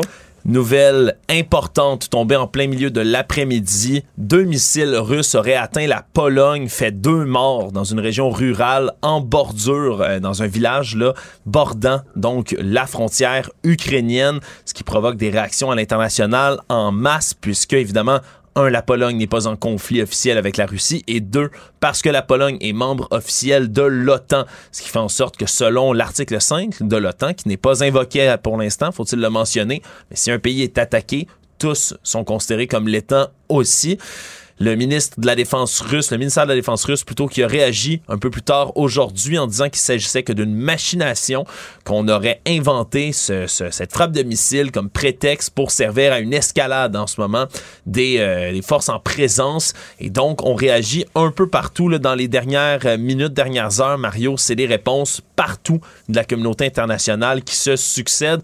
Évidemment, du côté du premier ministre Volodymyr Zelensky, premier ministre ukrainien, on dit que ce sont des frappes qui ont la Pologne. On demande à l'OTAN d'agir le plus rapidement possible. Les autres pays, les anciennes républiques soviétiques également, Lettonie, Estonie, qui ont réagi rapidement en condamnant ce qui s'est passé, en disant que ils sont prêts à défendre chaque pouce de sol de l'OTAN. Même réaction du côté des États-Unis qui se montrent quand même prudents en disant qu'ils n'ont pas d'informations pour corroborer tout ce qui s'est passé, mais qu'ils ouvrent une enquête. On peut d'ailleurs écouter le porte-parole du Pentagone un peu plus tôt aujourd'hui. You know, as I mentioned, we're looking into these reports, don't have any information to corroborate them at this time. So I don't want to speculate or get into hypotheticals. When it comes to our security commitments uh, and Article 5, we've been crystal clear that we will defend every inch of NATO territory. Et, dans, ouais. Et dans la dernière heure, Mario, on a eu des réactions du côté des officiels de la Pologne qui étaient en rencontre d'urgence. Eux qui n'ont pas confirmé que c'était un missile russe qui s'était abattu, mais tout de même qui ont décrété cette rencontre d'urgence de l'état-major et de leur cabinet de la défense. Et ce qu'ils ont dit, c'est que pour l'instant, il n'y a pas de mention d'évoquer l'article 5 de l'OTAN, mais l'article 4 plutôt de l'OTAN, celui qui dit que les membres peuvent entrer en consultation si jamais un d'entre eux a une intégrité territoriale ou son indépendance qui est menacée de manière claire. Donc, on pourrait se consulter du côté de l'OTAN. D'ailleurs, les porte-paroles de l'OTAN ont déjà réagi en disant qu'ils sont en communication très étroite avec la Pologne. Mais si on démêle ça, d'abord, la probabilité qu'on parle d'une attaque au sens là, que la Russie a voulu attaquer la Pologne m'apparaît faible. Ouais. On regarde la proximité de tu regardes trois critères. C'est proche, proche, proche de la frontière avec l'Ukraine. Euh, aujourd'hui, la Russie frappait l'Ukraine. On parle d'une centaine de missiles dans plusieurs régions différentes d'Ukraine, dont euh, la région de Kiev, la capitale. On a coupé encore des, des, des, infrastructures pour fournir l'énergie, l'électricité, le chauffage, etc. Euh, donc, t'as une zone qui est pas du tout qui est proche de la frontière, une journée où ils lancent des missiles et ils frappent quelque chose qui est pas du tout stratégique. Non, ils frappent quelque chose, un village, ça a l'air plutôt agricole, etc. Donc, il n'y a pas de, y a pas de signe, on n'a pas frappé une cible militaire. Non. Maintenant, ça aura beau être accidentel, il y a deux, trois affaires. D'abord, les Russes euh, assument pas leurs gestes, ni leurs gestes, ça c'est détestable. Alors que, voyons, d'où tu penses que ça vient ce missile-là? C'est pas le Lesotho qui a balancé un missile en plein milieu de l'après-midi. D'où tu penses que ça sort un missile comme ça? Non. Deuxièmement, euh, les... Euh, moi, si j'étais un pays voisin de l'Ukraine, là, ben, t'as beau dire, OK, c'est un accident, c'est un accident, c'est un accident, c'est un accident qui prouve que non seulement la Russie est un pays voyou qui attaque son voisin, qui débarque avec son chez son voisin avec l'armée, mais est aussi un pays incompétent qui peut attaquer un voisin du voisin ou le, laisser tomber des missiles aux alentours. Alors, les questions, est-ce que ça pourrait servir, par exemple, de prétexte? Est-ce que ça pourrait amener une accélération de la guerre? Est-ce que ça pourrait servir de prétexte à l'OTAN pour donner à Volodymyr Zelensky un peu ce qu'il demande, c'est-à-dire un meilleur contrôle de l'espace aérien? Euh, pour nuire, au, pour, empêcher les Russes de lancer des missiles au-dessus de l'Ukraine et au-dessus de ses voisins, mais incluant au-dessus de l'Ukraine. Euh, c'est à suivre, mais tout ça dans un moment où on a vraiment l'impression que la Russie, c'est un peu n'importe quoi. C'est-à-dire qu'on a quitté Kherson, on perd du territoire, on recule, euh, on a retiré... Je sais pas si t'as vu, on, a retiré l'armée de Kherson, ils sont même partis avec des animaux du zoo. Ouais, c'est... Ils ont amené quelques animaux du zoo de, de Kherson. Non, mais tu sais, des affaires... C'est difficile à démêler, puis selon certains euh, experts militaires également, en ce moment, la Russie, quand elle balance des missiles, c'est pas... Euh, les missiles dernier cri là, qui, qui ont un, un, très beau guidage laser et autres. Là. On lance des missiles, qui datent de la guerre froide, qui pourraient comme ça, là, euh, disons, partir et frapper des cibles qui sont pas nécessairement celles voulues. L'autre effet que la Pologne a pris en ce C'est moment. des missiles qui sont plus vieux que l'invention que du GPS, là. Ouais, ça, c'est- ça se pourrait. Là. Je connais pas tous les missiles, évidemment, qu'ils lancent. Là. Ils se détruisent en frappant, mais il y a quand même cette possibilité-là. La Pologne qui a augmenté également le niveau d'alerte de ses forces militaires, donc pour les préparer à agir si besoin est. Donc, on est quand même dans une certaine escalade, même s'il n'y a pas d'effet direct, mais là, vraiment, tout le suivre. monde sur le globe. Ouais, Et tout ça pendant que les pays, les, les- les leaders les plus importants de la planète sont au G20. Exact. Et ce Euh, matin, ça s'est passé, eux, comme la nuit. Oui, mais ce qu'il faut comprendre, c'est que plus tôt là, dans la journée, le ministre russe des Affaires étrangères, Sergei Lavrov, qui était sur place à la place de Vladimir Poutine, qui lui ne s'est pas présenté au G20, a quitté le sommet du G20 à Bali en trombe avant même que la nouvelle du, des missiles ayant frappé la Pologne soit diffusée au grand public. Donc, il a quitté cet endroit-là. Semble-t-il qu'il y aurait peut-être une résolution qui se préparait du côté des pays du G20 pour condamner la Russie. Dans tous les cas, ils ne sont plus représentés au G20. Ça risque d'affecter beaucoup les discussions qui vont avoir lieu sur place. C'est vraiment quand même là, une escalade importante du conflit qui a lieu en ce moment. On verra comment euh, réagiront le reste des pays autour. Actualité. Tout savoir en 24 minutes. L'ex-employé d'Hydro-Québec a été formellement accusé d'espionnage au profit de la Chine et va rester détenu en attendant la suite des procédures. Yu Sheng Wang, 35 ans, lui a comparu là, par visioconférence au palais de justice de Longueuil. Fait important quand même, il a nécessité l'aide d'un interprète mandarin. Ouais, il y, a- il y a quelques histoires aujourd'hui. Bon, le fait qu'on le maintienne détenu, on va en reparler tantôt, mais la langue. La langue est apparue comme tout à coup un, un facteur dans cette histoire-là. Hein? Oui, parce qu'il ne parle pas français, dit-on Ça, du tout, zéro. Zéro, et s'exprime difficilement en anglais. Donc, baragouinerait un peu l'anglais. Mais pas assez pour comprendre ce qui lui arrive, son procès, tout ça. là. Il comprend Ouais. pas assez l'anglais pour ça. Alors, ce qu'on comprend, c'est qu'il y a deux options dans ce cas-ci. Soit, ah, il fait semblant de, de mal parler anglais pour son procès. Bon, pourrait être une tactique là, pour, euh, pour tout ça. Ou B, Hydro-Québec a engagé quelqu'un qui parle pas français et à peine anglais, ce qui en Il soi... travaille pour Hydro depuis 4 ans. Avec là, tu dis, OK, mais il parle comment avec ses collègues? Il rédige, il fait quoi? Il rédige quoi comme document? Il répond comment? Je sais pas, tu fais de la recherche, mais il faut que tu fasses rapport, faut que tu l'écrives. Et Oui, parce qu'il était chercheur au Centre d'excellence en électrification des transports et stockage d'énergie d'Hydro-Québec quand même. Donc, on a... euh, ça a déclenché tout un branle-bas de combat chez Hydro, semble-t-il, au moment où on a eu des soupçons qu'il y avait de la, de la- de la mauvaise gestion de secrets industriels là-bas. Mais vraiment, là, c'est tout un... Ça soulève plus de questions que de réponses à date en attendant sa comparution à nouveau par visioconférence qui va se faire Et vendredi. Là, la, la- la couronne s'est opposée à sa remise en liberté. C'est l'avocat de la défense qui l'a bien expliqué, euh, de son client.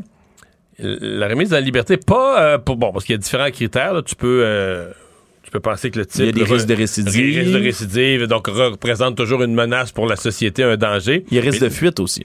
ben lui, c'est vraiment ça. C'est vraiment la crainte et pas juste. euh, pas juste qu'il ne se représente pas au procès, parce que des fois, tu as des gens, tu dis, ah, il est tellement négligent, tout croche, désorganisé, on a peur qu'il se représente pas à la cour, là, tu sais, la, la- la- son, son prochain rendez-vous, à sa prochaine comparution.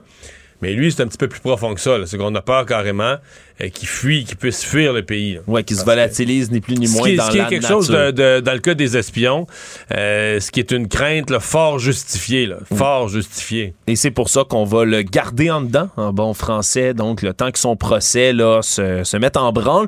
Il est accusé de fraude pour avoir obtenu des secrets industriels, aussi abus de confiance, utilisation non autorisée d'ordinateurs, également tout ça pour le profit de la République populaire de Chine, semble-t-il. Et ce qu'on dit, c'est qu'il aurait été assez imprudent dans ses communications, que ça aurait été assez facile de découvrir qu'il dérobait entre autres des renseignements stratégiques qui sont en lien avec des matériaux utilisés pour fabriquer des batteries. Donc c'était vraiment ça, les, les données qu'il aurait volées, partagées avec le gouvernement étranger de la Chine. Donc un procès qui va être assurément très très suivi. Et donc J'ai- vu, par exemple, qu'une dame euh, qui est très active dans ces organisations, euh, je sais pas le nom, mais des organisations communautaires euh, de, de- de- de citoyens chinois au Canada, là, euh, qui est venue là, très, très, très énergiquement à sa défense, euh, euh, laissant entendre que ça se pouvait pas qu'il ait posé ces, ces- ces gestes-là et que, bon, euh, c'était ça, nuisait aux relations euh, de la Chine et du entre la Chine et le Canada, ça nuisait à la vie quand on parlait comme si on avait des préjugés à l'endroit quand on accuse quelqu'un comme ça, c'est comme ça nourrit les préjugés, c'est mauvais pour toute la communauté chinoise euh, qui vit, ça, ça, ça met une espèce de pression négative, toute la communauté chinoise qui vit au Canada. Je trouvais que la dame prenait quand même avec beaucoup de légèreté les, accusations et sans avoir le dévoilement de la preuve. Peut-être que quand elle va avoir la preuve euh, déposée par la GRC, elle va devoir se, raviser dans son discours. Mais enfin, il y, avait, comme un appui pour euh, M. Wang aujourd'hui de la communauté, d'un organisme de la communauté chinoise qui disait qu'il n'y avait rien là, c'était juste malheureux qu'on l'ait arrêté. Tout savoir en 24 minutes. On aurait pu croire que le départ de Dominique Anglade à la tête du Parti libéral allait du moins calmer un tout petit peu la bisbille qui roule dans le parti. Finalement, il faut croire que ce n'est pas le cas du tout. Alors qu'on avait annoncé avoir euh, donné une offre à Marie-Claude Nichols, hein, députée indépendante désormais, ancienne du Parti libéral, qui s'était fait montrer la porte. On disait lui avoir offert le poste qu'elle convoitait, troisième vice-présidente à l'Assemblée nationale. On lui va faire la moitié du poste. La moitié. Deux ans sur quatre, sur un mandat de quatre ans. Exact. Les deux dernières années, et France Benjamin, qui était choisi à l'origine par Dominique Anglade pour prendre le poste, aurait les deux premières années du mandat. Sauf ce qu'on a appris, c'est que Franz Benjamin, lui, aurait pas été consulté, de un, et de deux. pas clair. Est-ce qu'il a dit oui? Il y a deux hypothèses. Soit qu'il n'a pas été bien consulté, puis quand il l'a su vraiment, il, s'est choqué. Il me semble que ça se peut pas. Il me semble qu'on n'aurait pas fait ça sans le consulter. Soit qu'il a été comme un peu consulté, approché. Ils se sont mis genre 3-4 autour de lui. Puis là, ils ont mis une certaine pression. Puis là, il a dit oui, oui, oui, ok, ok, ok, j'accepte ça. Mais que là, lui, il est retourné, là en parler, je sais pas à qui, à son entourage, à sa conjointe, à des gens, des, conseillers politiques, puis que tous les autres, ils ont dit, ben voyons, Fred, si t'as pas accepté ça, ça a pas d'allure, tu te fais avoir, tiens ton bout, tiens-toi debout. Et son bout, il l'a tenu. Il, ah il aurait menacé de quitter le Parti libéral, ni plus ni moins. Donc, l'offre qui était présenté à Marie-Claude Nichols et caduque maintenant. On dit du côté de Marc Tanguay, là, qui, assure euh, la chefferie par intérim en ce moment, que la porte va demeurer ouverte pour Mme Nichols, qu'on veut la réintégrer coûte que coûte. Toi, Mario, euh, penses-tu que c'est fini, que les ben ponts sont brûlés? oui, ben, à moins qu'elle change d'idée, mais il faudrait qu'elle appile complètement sur sa peinture, parce qu'elle, elle a dit non. Elle a dit, en fait, elle a dit qu'elle était toujours libérale, mais qu'elle allait considérer ça, euh, le retour au caucus, avec un prochain chef. Donc, le congrès à la chefferie, on est dans quoi? Dans un an et quart, un an et demi, plus, un an et trois quarts. Ouais, c'est dans un bout quand même. Non, non, ça veut dire que pendant ce temps-là, elle va siéger comme, comme indépendante à l'Assemblée nationale. Euh, je comprends que c'est un épisode assez euh, assez euh, chaotique, ce qu'on nous décrit hier. On consulte, le monde dit aux médias, on est tout fiers de dire aux médias qu'on a, qu'on a un deal, mais on n'a pas, vraiment, pas vraiment un deal, c'est pas vraiment accepté. Mais tu sais, ce matin, le point de presse, c'était pathétique, les libéraux qui racontaient finalement en conférence de presse aux journalistes un peu tout le détail de la chicane. là, on a dit à Marie-Claude, on a demandé ça, on a dit ça, blablabla. Moi, j'avais l'impression de voir, tu sais, des enfants le cours d'école qui viennent puis qui disent à leur institutrice, ah, oh, c'est pas moi, c'est comme ça que c'est arrivé, c'est lui, qui a commencé. Puis moi, et on dirait, je sais pas, dans la tête des électeurs, est-ce que est-ce que, ça paraît, bien? Est-ce que ça paraît bien de voir le Parti libéral s'entre-déchirer comme ça puis venir raconter en conférence de presse? On annonce ça, finalement hmm. c'est plus vrai, on s'est chicané? Il y a trois problèmes. Le premier problème, c'est que c'est un parti qui dont les électeurs avaient été habitués à un parti très discipliné qui s'en faisait une fierté. Là, c'est un spectacle triste sur la place publique.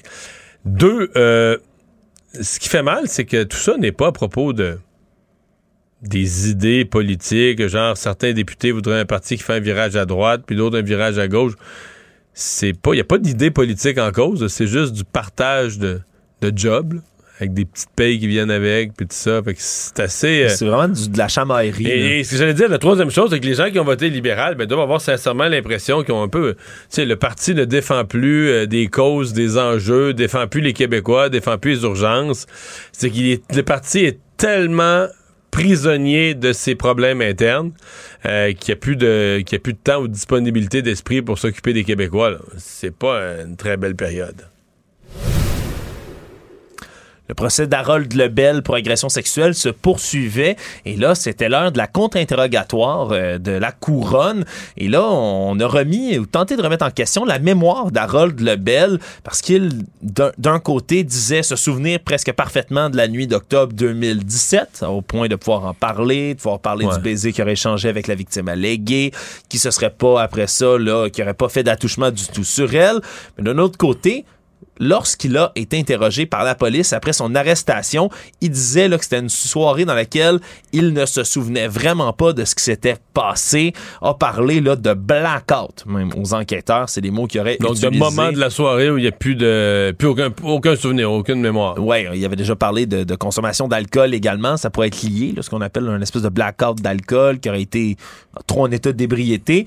Bref, là, il, il disait même pas pouvoir se rappeler, quand il parlait aux enquêteurs au départ, si les deux femmes avaient couché une nuit ou deux chez lui. Et là, on a tenté vraiment de mettre en scène ces contradictions à Monsieur Lebel. On a tenté de démontrer, entre autres, qu'il est en pleine possession de ses moyens pendant son arrestation, parce que ce que Monsieur Lebel a dit, c'est ah, j'étais tellement nerveux lorsque on est venu m'interroger. Il était tôt, tout s'écroulait devant moi. J'avais de la difficulté à mettre mes mots comme ça en ordre. Et ce qu'ils disent du côté de la couronne, c'est que ben, il aurait pris la peine de quitter le poste de police dans une voiture avec des vitres teintées pour pas qu'on puisse le reconnaître. Il aurait demandé de changer de masque chirurgical avant de sortir devant les médias parce qu'il portait un masque du Festi-Jazz de Rimouski, voulait pas éclabousser l'événement. Et donc, on a tenté de mettre en contradiction ces deux versions-là dans le procès de la Rolle de Lebel qui se poursuit là, encore avec ses interrogatoires. En fait, l'interrogatoire est. la prochaine étape, c'est les plaidoiries. on est rendu à l'étape des plaidoiries. J'ai. Ça va avoir été un procès plus court, finalement. On aurait, on aura eu comme témoin que. Bon, je pense qu'il y a eu un, un, expert en identité judiciaire au début, mais sinon, comme témoin important, là, avec du contenu, on aurait eu la victime, la présumée victime, et l'accusé. Voilà les deux personnes les deux qui seuls qui ont témoigné, euh, qui arrivent avec deux versions complètement différentes de ce qui s'est passé dans la soirée. Puis ça, ça, ça démontre un. Puis on est devant le jury, là. Oui, puis ça démontre un peu l'espèce de, de cas, là, ce qu'on dit en anglais, he said, she said. Là, il a la dit, parole elle de a l'un dit, contre la parole, parole de l'un contre la parole de l'autre, ce qui est un, un, cas tellement difficile à traiter dans les cas d'agression sexuelle comme celui-là. Et là, On- devant on- un juge, on dit, ben là, le juge a différents critères, différentes méthodes pour apprécier la crédibilité des témoins, qu'est-ce qui se tient, qu'est-ce qui est vraisemblable, c'est quoi les témoignages les plus cohérents? Mais là, dans ce cas-ci, c'est 12 juges ou 12, c'est qui- c'est 12 jurés qui deviennent les juges des faits. Donc, c'est eux qui vont devoir apprécier euh, la crédibilité des, des, des deux, des témoins, pour savoir est-ce qu'il, euh, hors de tout doute raisonnable, est-ce qu'il peut être jugé coupable. À la commission d'enquête sur les mesures d'urgence qui se poursuit à Ottawa. On a entendu, entre autres, là, des témoignages qui ont été déposés là, comme preuve de Jodie Thomas, qui est une conseillère à la sécurité nationale et au renseignement du premier ministre Justin Trudeau, qui elle a raconté voir une menace à la sécurité nationale aux institutions et aux intérêts nationaux pendant les manifestations du soi-disant convoi pour la liberté à Ottawa. On dit qu'il y avait vraiment une évaluation de menace qui a été demandée auprès des individus qui composaient le convoi. On voulait parler de leur motivation, identifier les armes s'ils en avaient également. Et on était inquiet là, de potentiels loups solitaires, de groupes marginaux qui pouvaient être potentiellement violents pendant la manifestation. Même un des leaders du convoi de la liberté lui-même, Daniel Beaufort, qui est un ex-tireur d'élite de la GRC, qui était le responsable de la sécurité du convoi Ottawa, émettait lui-même ces craintes-là. Et donc, on parle, entre autres, d'individus qui étaient liés à trois groupes d'extrême droite qui ont été identifiés. Diagolon, Canada's First et aussi les Three Percenters. C'est ça ce qui est intéressant dans ce cas-ci, c'est que les Three Percenters, c'est une organisation qui est classée terroriste au Canada depuis juin 2021. Il y avait un drapeau de cette milice antigouvernementale américaine qui était affiché d'un côté d'un camion complètement pendant le blocus d'Ottawa. Donc, on parle vraiment d'attentats euh, d'une organisation terroriste. Pourquoi, Mario? C'est les Three Percenters, entre autres, qui voulaient organiser le- l'enlèvement de la gouverneure du Michigan. Cette histoire Ah ouais, qui avait, eux. oui, le même absolument, c'est les, les dirigeants de ce groupe-là qui auraient euh, Mais ça, c'était planifié. là, ils avaient comploté. Ils l'avaient organisé, l'enlèvement. Ils ont été euh, interceptés. organisé. Il y avait un des attentats à la bombe prévus pour faire diversion pendant ça. Donc vraiment, c'est un, c'est un groupe qui est considéré comme terroriste au Canada. De l'autre côté, on a aussi eu là, la commissaire de la GRC, Brenda Lucky, qui témoignait également plus tard dans la journée. Et elle a dit que la police n'avait pas encore utilisé toutes leurs armes pour déloger les manifestants. Par contre, j'ai vu qu'elle avait dit qu'elle, dans ses discussions avec le gouvernement fédéral, le gouvernement fédéral avait perdu toute, toute, toute forme de confiance dans la police d'Ottawa. là. Ça, elle a corroboré que la confiance du gouvernement, je suppose le gouvernement étant à la fois les élus du gouvernement Trudeau, les autorités de sécurité publique du Canada, on semblait avoir baissé les bras là, sur la- les capacités de la police d'Ottawa. Le monde. Une marque importante a été franchie aujourd'hui, Mario, celle de la barre de population mondiale des 8 milliards d'habitants, selon l'estimation officielle des Nations Unies. Donc, un important jalon du développement humain, disent euh, les responsables de l'ONU, mais aussi en pleine COP 27, une espèce de rappel de des dangers que pose cette surpopulation-là au niveau de la planète, de notre consommation de ressources et de la pollution. C'est quand même une croissance importante quand on remet les choses en perspective. En 1950, il y avait 2,5 milliards d'habitants Ah, sur la fou, planète. hein? C'est complètement fou. Non, mais je veux dire, qu'on l'oublie, mais tu sais, c'est la médecine, l'alimentation, la... Ouais, l'hygiène personnelle aussi. Hey, on est dans un autre monde là, en termes de, de longévité, de qualité, de mortalité. En commençant à la mortalité infantile avec les vaccins, euh, qui est etc. un des plus hauts taux de facteurs, entre autres, comme ça, oui, pour la population mondiale. On dit là que ça a pris 12 ans pour passer de 7 à 8 milliards d'êtres humains. Donc, c'est vraiment très, très court. Mais On- là, il y a un ralentissement quand même de ça. là. C'est-à-dire que je sais que les, les gens peuvent voir, c'est plus, c'est plus exponentiel. Même un pays comme la Chine, euh, moi, j'ai, j'ai été abasourdi de lire que la Chine, c'est fini la croissance de population de la Chine. La Chine va voir sa population d'ici 2050, 60, même d'ici 2100, là, décliner, mais beaucoup, là, passer en dessous du milliard d'habitants. Euh, la Chine repart en baisse de population. Ouais, on dit que ça va ralentir au niveau mondial. Comme je dis, ça a pris 12 ans pour passer de 7 à 8 milliards, mais là, on dit que ça va prendre 15 ans pour passer de 8 à 9 milliards. Donc, ce sera en 2037 selon, évidemment, leurs estimations. L'ONU qui projette un pic là, de 10,4 milliards d'êtres humains dans les années 2080. Ils disent que d'ici la fin du siècle, après ça, ça stagnerait. Ça monterait pas la- le niveau de la population mondiale. Et c'est surtout des pays évidemment en voie de développement ou des pays qui ont des difficultés qui ont le plus gros boom de population. L'Inde devrait surpasser la Chine très très bientôt en termes de population mondiale totale. Par contre, on dit que c'est vraiment là, des villes là, qui sont, entre autres, en Afrique, qui devraient avoir le plus gros pic de population d'ici 2050. Huit pays, entre autres, qui sont ciblés, dont l'Égypte, l'Éthiopie, l'Inde, le Nigeria, le Pakistan, les Philippines et la Tanzanie. I'm going to be making a very big announcement on Tuesday, November 15th at Mar-a-Lago in Palm Beach, Florida.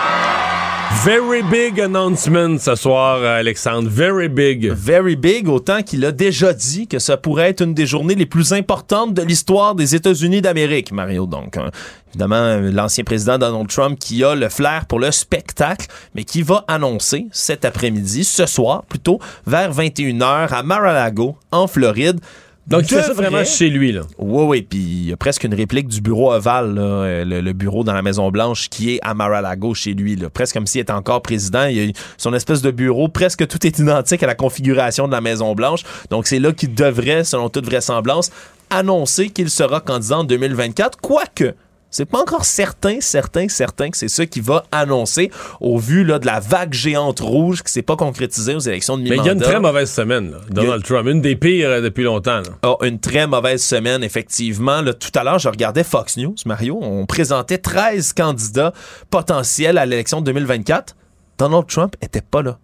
Fox News 13 sont en- républicains? 13 républicains, dont Mike Pence, l'ancien vice-président, mais pas Donald Trump lui-même. Il était pas sur leur tableau de candidats.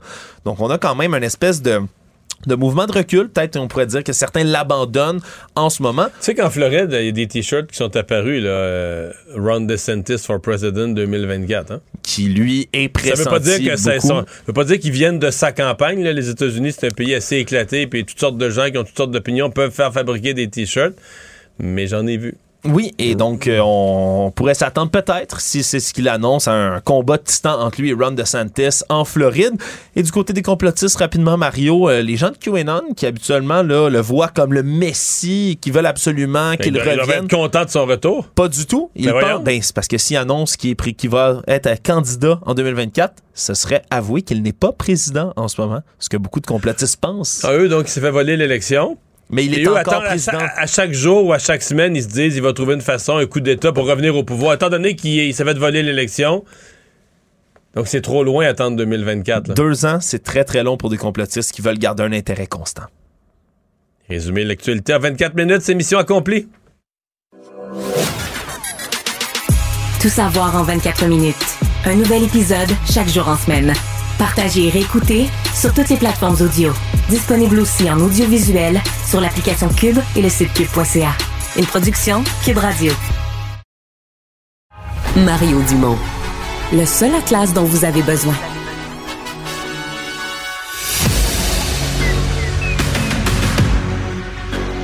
Emmanuel Latraverse. J'ai pas de problème philosophique avec ça. Mario Dumont. Est-ce que je peux me permettre une autre réflexion? La rencontre. Ça passe comme une lettre à la poste. Et il se retrouve à enfoncer des portes ouvertes. Là. La rencontre La Traverse Dumont. Bonjour Emmanuel.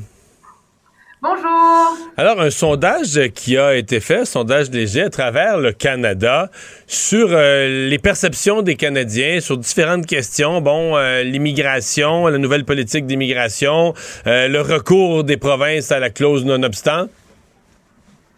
Oui, c'est super intéressant parce que dans ces débats-là, dans l'espace public, on, véhicule souvent l'idée que les Québécois c'est à cause de notre identité différente, de notre appartenance à la nation québécoise, qu'on a un rapport fondamentalement différent euh, de celui des autres Canadiens. sais, on serait comme vraiment là, même sur ces enjeux-là, le village gaulois là, dans le dans l'océan euh, multiculturaliste canadien-anglais. Puis finalement, euh, les chiffres que révèle le sondage léger démontrent que c'est pas si clair que ça objectivement.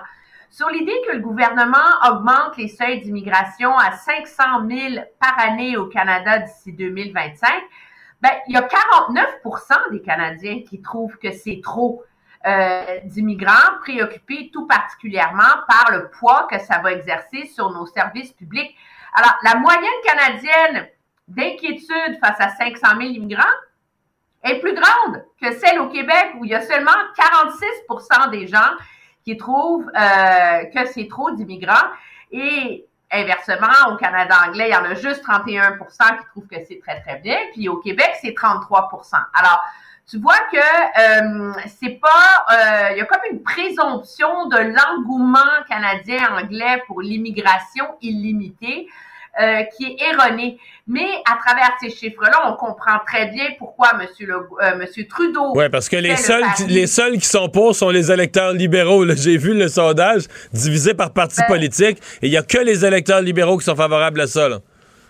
Oui, puis si tu comptes que 33% euh, des Québécois qui trouvent que c'est super, 500 000 immigrants par an, ben c'est à peu près le taux d'approbation du Parti libéral au Québec. Donc, c'est vraiment euh, davantage sur un axe euh, idéologique que sur un axe euh, québécois et canadien-anglais.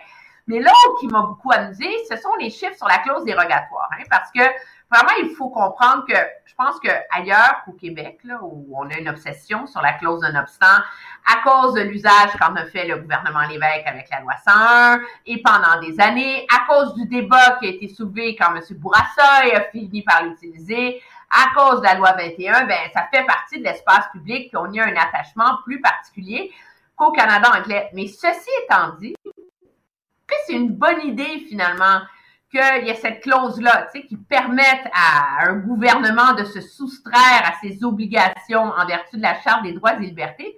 Au Québec, c'est seulement 28% des Québécois qui trouvent que c'est une super idée. Puis il y en a 37% qui trouvent que c'est une mauvaise idée. Donc, L'appui au Québec est plus important que dans le Canada anglais où il y a juste 19% des gens qui trouvent que c'est une bonne idée, la clause de 900. Mais c'est pas comme s'il y avait un appui massif, là, déterminant au Québec en faveur euh, de cette clause-là. Avec les chiffres que tu nous donnes, il y a quand même beaucoup de gens qui s'y perdent un peu, là. C'est une question à laquelle beaucoup de gens ont de la difficulté à répondre.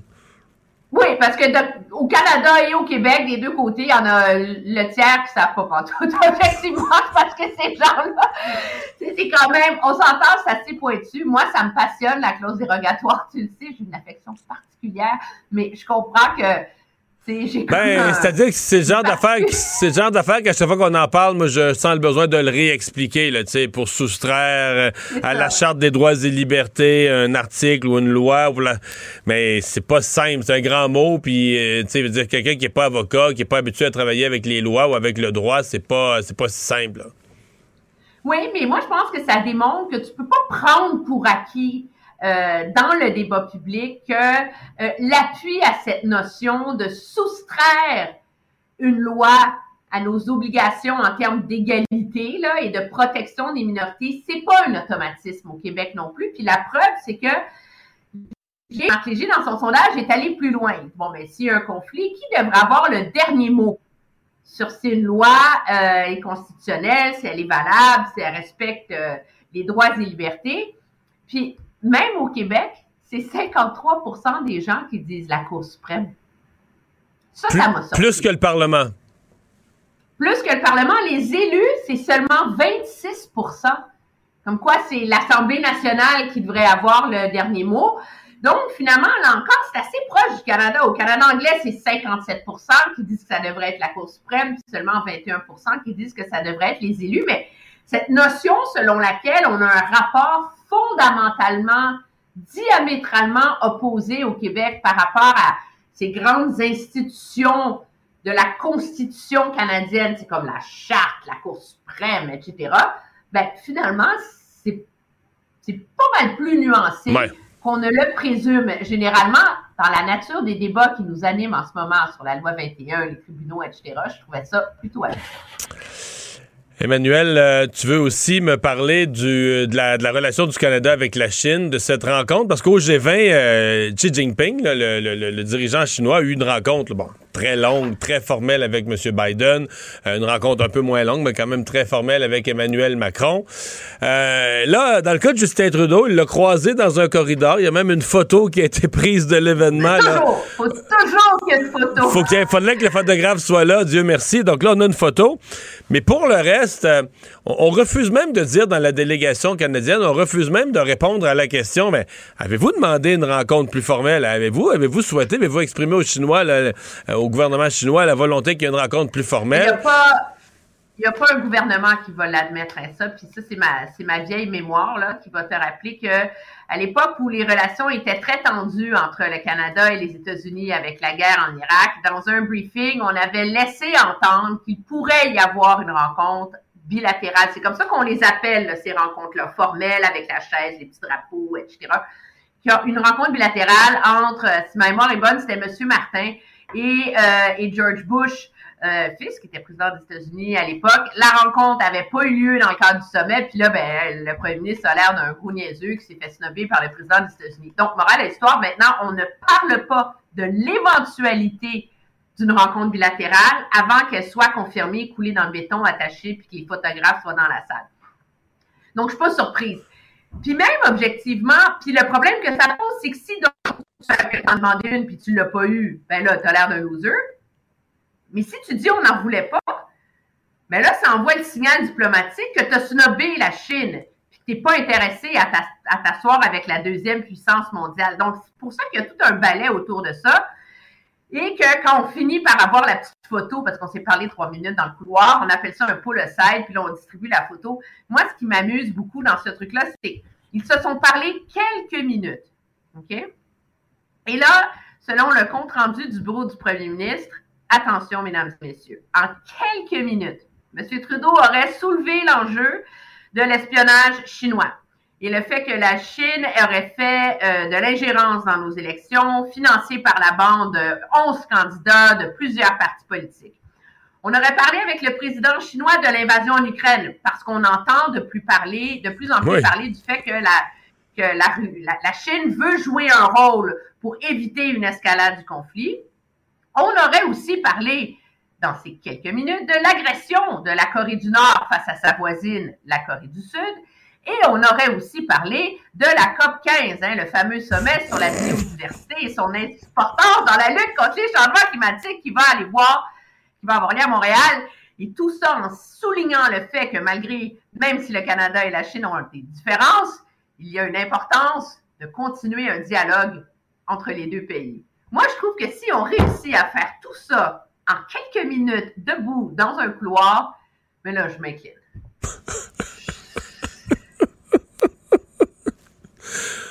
Ben, d'après moi, on est au moins, pour parler un peu sérieusement des quatre sujets complexes que tu as nommés, plus les, je mets de côté les petits compléments, mais les quatre sujets de base, au moins cinq minutes chaque. Faudrait au moins que tu sois dans le couloir 20 minutes. Puis encore là. Théoriquement, s'il parle, il parle à deux. Là. Euh, Xi Jinping devait dire quelque chose lui aussi, je sais pas.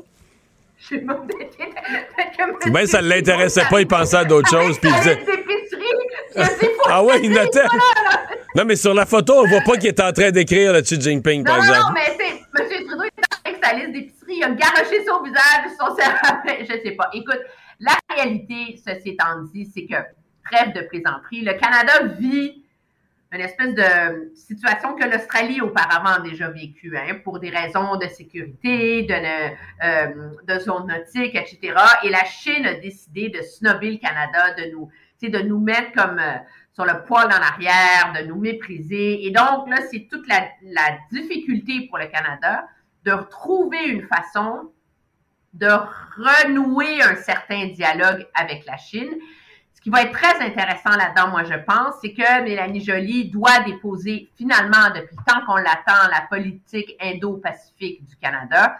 Donc, il va préciser de manière plus claire quelle va être la politique du Canada face à la Chine, parce qu'objectivement, en ce moment, on n'a pas. On est comme en. Mais ça, c'est en décembre. En Mais, mais j'ai lu ce que tu dis, la nouvelle politique sur l'Asie, c'est. Tout de suite, c'est en décembre, c'est le mois prochain que c'est censé être déposé. Ben, oui, Mme Jolie faisait un gros discours à la Monk School of Foreign Affairs à Toronto la semaine dernière. Elle a dit que ça s'en venait dans quelques semaines. Elle a laissé présager qu'il va y avoir une mise en garde sur le rôle que pose la Chine en termes géopolitiques, puisque c'est un pays qu'on peut pas négliger, mais qui ne suit plus les règles sur la scène internationale, qu'on va investir dans les ambassades de la région pour être capable de mieux comprendre et mieux en apprendre sur la Chine. On aurait cru qu'on aurait déjà fait cet effort-là. Mais alors, ceci étant dit, peut-être qu'enfin le Canada aura une politique cohérente à la Chine, ce qui permettrait enfin, peut-être, au premier ministre dans un éventuel sommet, de s'asseoir et d'avoir un plan de match formel sur les enjeux à avec un président chinois comme Xi Jinping. Eh bien, mais pour l'instant, euh, la, probabilité la plus grande euh, pour le sommet, pour le G20 de cette année en Indonésie, la Bali, euh, c'est que ça va être ça, La rencontre, elle a été faite, il n'y en aura pas d'autres. Ah, c'est ça, c'est ça. La petite photo, la petite photo qu'on a, c'est ça la rencontre, là. C'est ça la rencontre. Parce que, tu sais, ils, sont 20, c'est gros, hein, le G20. C'est pas comme un un G7 qui dure trois jours, où finalement, à 7, tu finis par avoir la chance de te rencontrer à plusieurs. Le G20, ben, les, puissances les plus importantes, comme les États-Unis, euh, euh, la Chine, etc., mais ont beaucoup de monde à rencontrer. Fait quand tu réussis à avoir ton petit 4 minutes dans le couloir, là, mais ça se limite à ça. Tu sais, pense que le président Biden, lui, a passé trois heures avec son homologue chinois. Mais tu l'as bien dit, ce ne sont pas trois minutes banales. Parce que. Non! Le photographe y était. C'est tout ce qui compte dans la vie, mon cher. Merci, Emmanuel. Bye bye, à demain. Au revoir.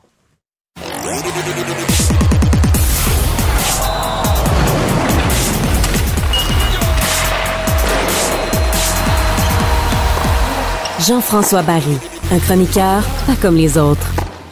Et c'est le moment de parler sport. Bonjour Jean-François. Salut Mario. Et à nouveau, on parle d'abord de Félix Auger-Aliassime. Oui, qui a réussi à Est-ce qu'on parle du tournoi le plus important de sa carrière?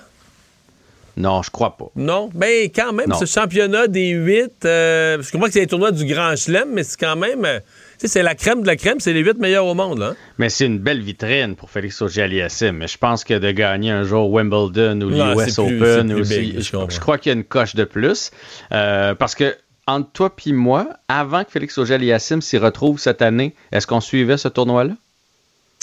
Moi, moi non, je savais pas qu'il y avait un... mais non, c'est sûr qu'on le suit particulièrement, mais c'est comme, comme un peu le championnat des joueurs. Là. Ouais.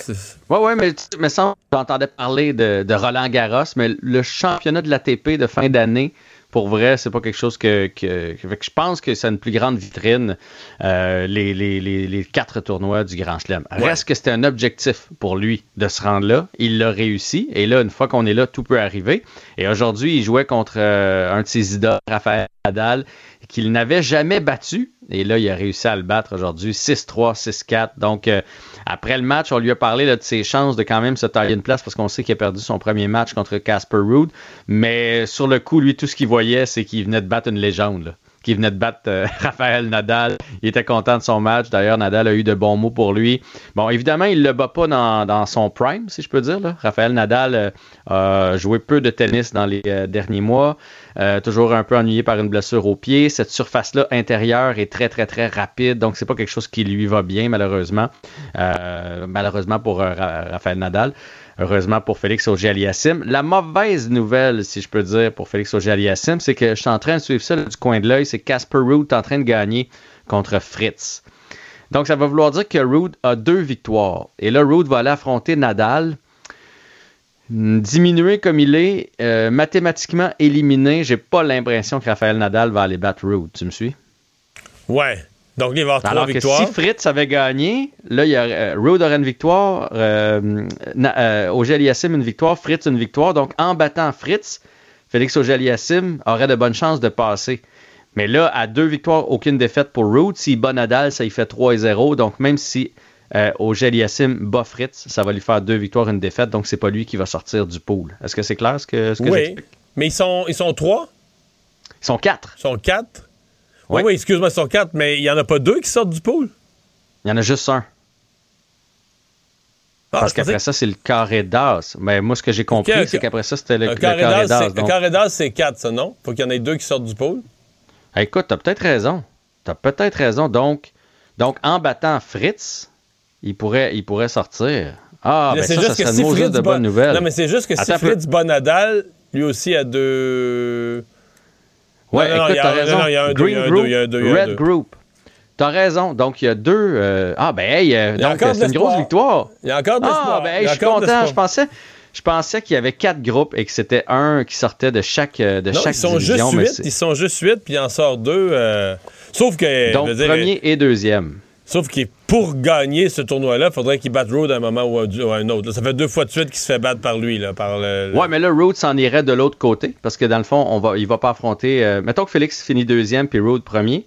Félix va aller euh, croiser celui qui était qui a premier terminé premier dans l'autre groupe. Ouais, ouais. Fait que Road, il pourrait juste le revoir en finale. Mais juste de, de- de se retrouver dans le carré d'as, ce serait, ce serait fantastique. un exploit. Et au moment où je te parle, c'est 5-4 dans le bris d'égalité. Donc, Rood a gagné le premier 6-3, 6-4 pour Fritz. Et là, c'est 6-6 et dans le bris d'égalité à 5-4. Fait que c'est un match âprement disputé. Merci de m'avoir ramené à l'heure. Ce sont tous les meilleurs au monde et ça finit par, euh, ça finit par se démontrer. Euh, Ken Hughes qui a été rencontré lors de la réunion des directeurs euh, généraux. C'est une occasion les journalistes d'y poser des, plus de questions, de jaser un peu plus longtemps là, de, de l'équipe. Ouais, ben tu sais, on le voit pas souvent, euh, Kent Hughes. Alors, euh, a pu répondre à quelques questions concernant, entre autres, Dak et Slavkowski. Hyper content de ce qu'il voit de ces deux jeunes-là. Euh, se, se garde une réserve. Évidemment, c'est son rôle à lui. S'il n'est pas là. Content de Dak, là.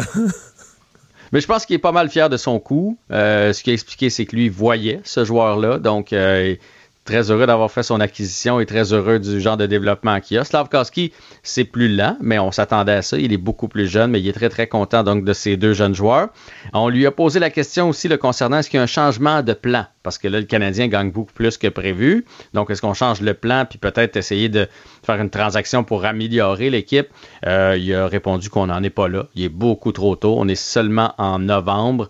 Euh, très heureux de voir l'équipe gagner, mais le plus important pour lui, c'est le développement. Et ce qu'on a bien senti dans ses réponses, même s'il l'a pas dit comme ça, c'est qu'il va pas sacrifier un jeune euh, des choix au repêchage pour aller chercher un vétéran de location euh, dans le dernier droit pour cette année. Est-ce que ça se pourrait qu'il décide, mettons, de garder euh, Monahan ou de garder des vétérans que d'autres équipes pourraient vouloir? Peut-être, si on est proche euh, des séries, parce que l'expérience des séries, ne serait-ce qu'une ronde, ça pourrait être bon pour les jeunes, mais il va pas liquider l'équipe pour absolument faire un tour de série. là. C'est ce qu'on c'est ce qu'on a compris. Et ses choix au repêchage, il y tient. Donc, euh, il garde le plan. Hyper content, évidemment, du travail de Martin Saint-Louis depuis le début.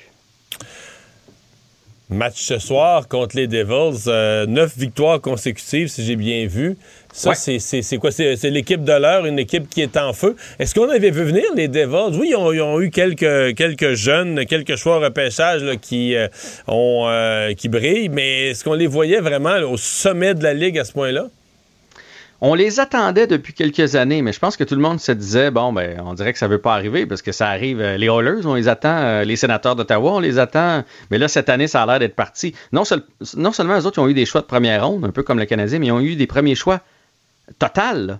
Euh, Nico Hischer, c'est un, premier. Jack Hughes, c'est un premier. Il y a Jasper Pratt, présentement 24 ans, qui va très très bien, 19 points en 15 matchs. Donc, son troisième dans la ligue, premier dans l'Est de la métropolitaine, 9 victoires consécutives. Et ce soir, là, ça va être du patin. Parce que le Canadien patine, on va se le dire, là, les jeunes, ils ont du patin, sont rapides. Ben, les Devils, c'est encore plus rapide. Fait que ce soir, ça va être une fusée contre une autre euh, fusée. Ça va être du beau hockey, du hockey, je pense, de, de 2022. Et pour vous donner une idée, le Canadien va bien. On marque des buts présentement. On n'en accorde pas trop. Mais ils ont quand même 8 buts de plus de marqués et 10 de moins d'accordés, les Devils, depuis le début de l'année. Que le Canadien. Donc, ils ont une fiche de plus 17 dans les plus et moins.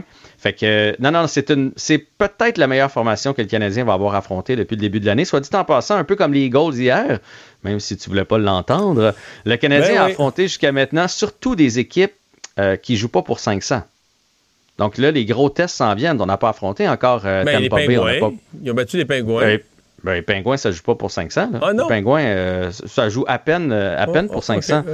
Attends un petit peu, les pingouins, je vais te dire ça, sont 6-6-3. J'étais sur les pingouins il y a deux ans, moi, là. ouais, c'est ça. Ans, il y a quatre ans, puis il y a cinq ans. Les Devils, les Bruins, euh, le Lightning, tu sais, quand on a affronté les Jets, les Stars, on a perdu. Les Golden Knights, on a perdu. Ça, c'est des équipes là, qui sont en tête de leur division.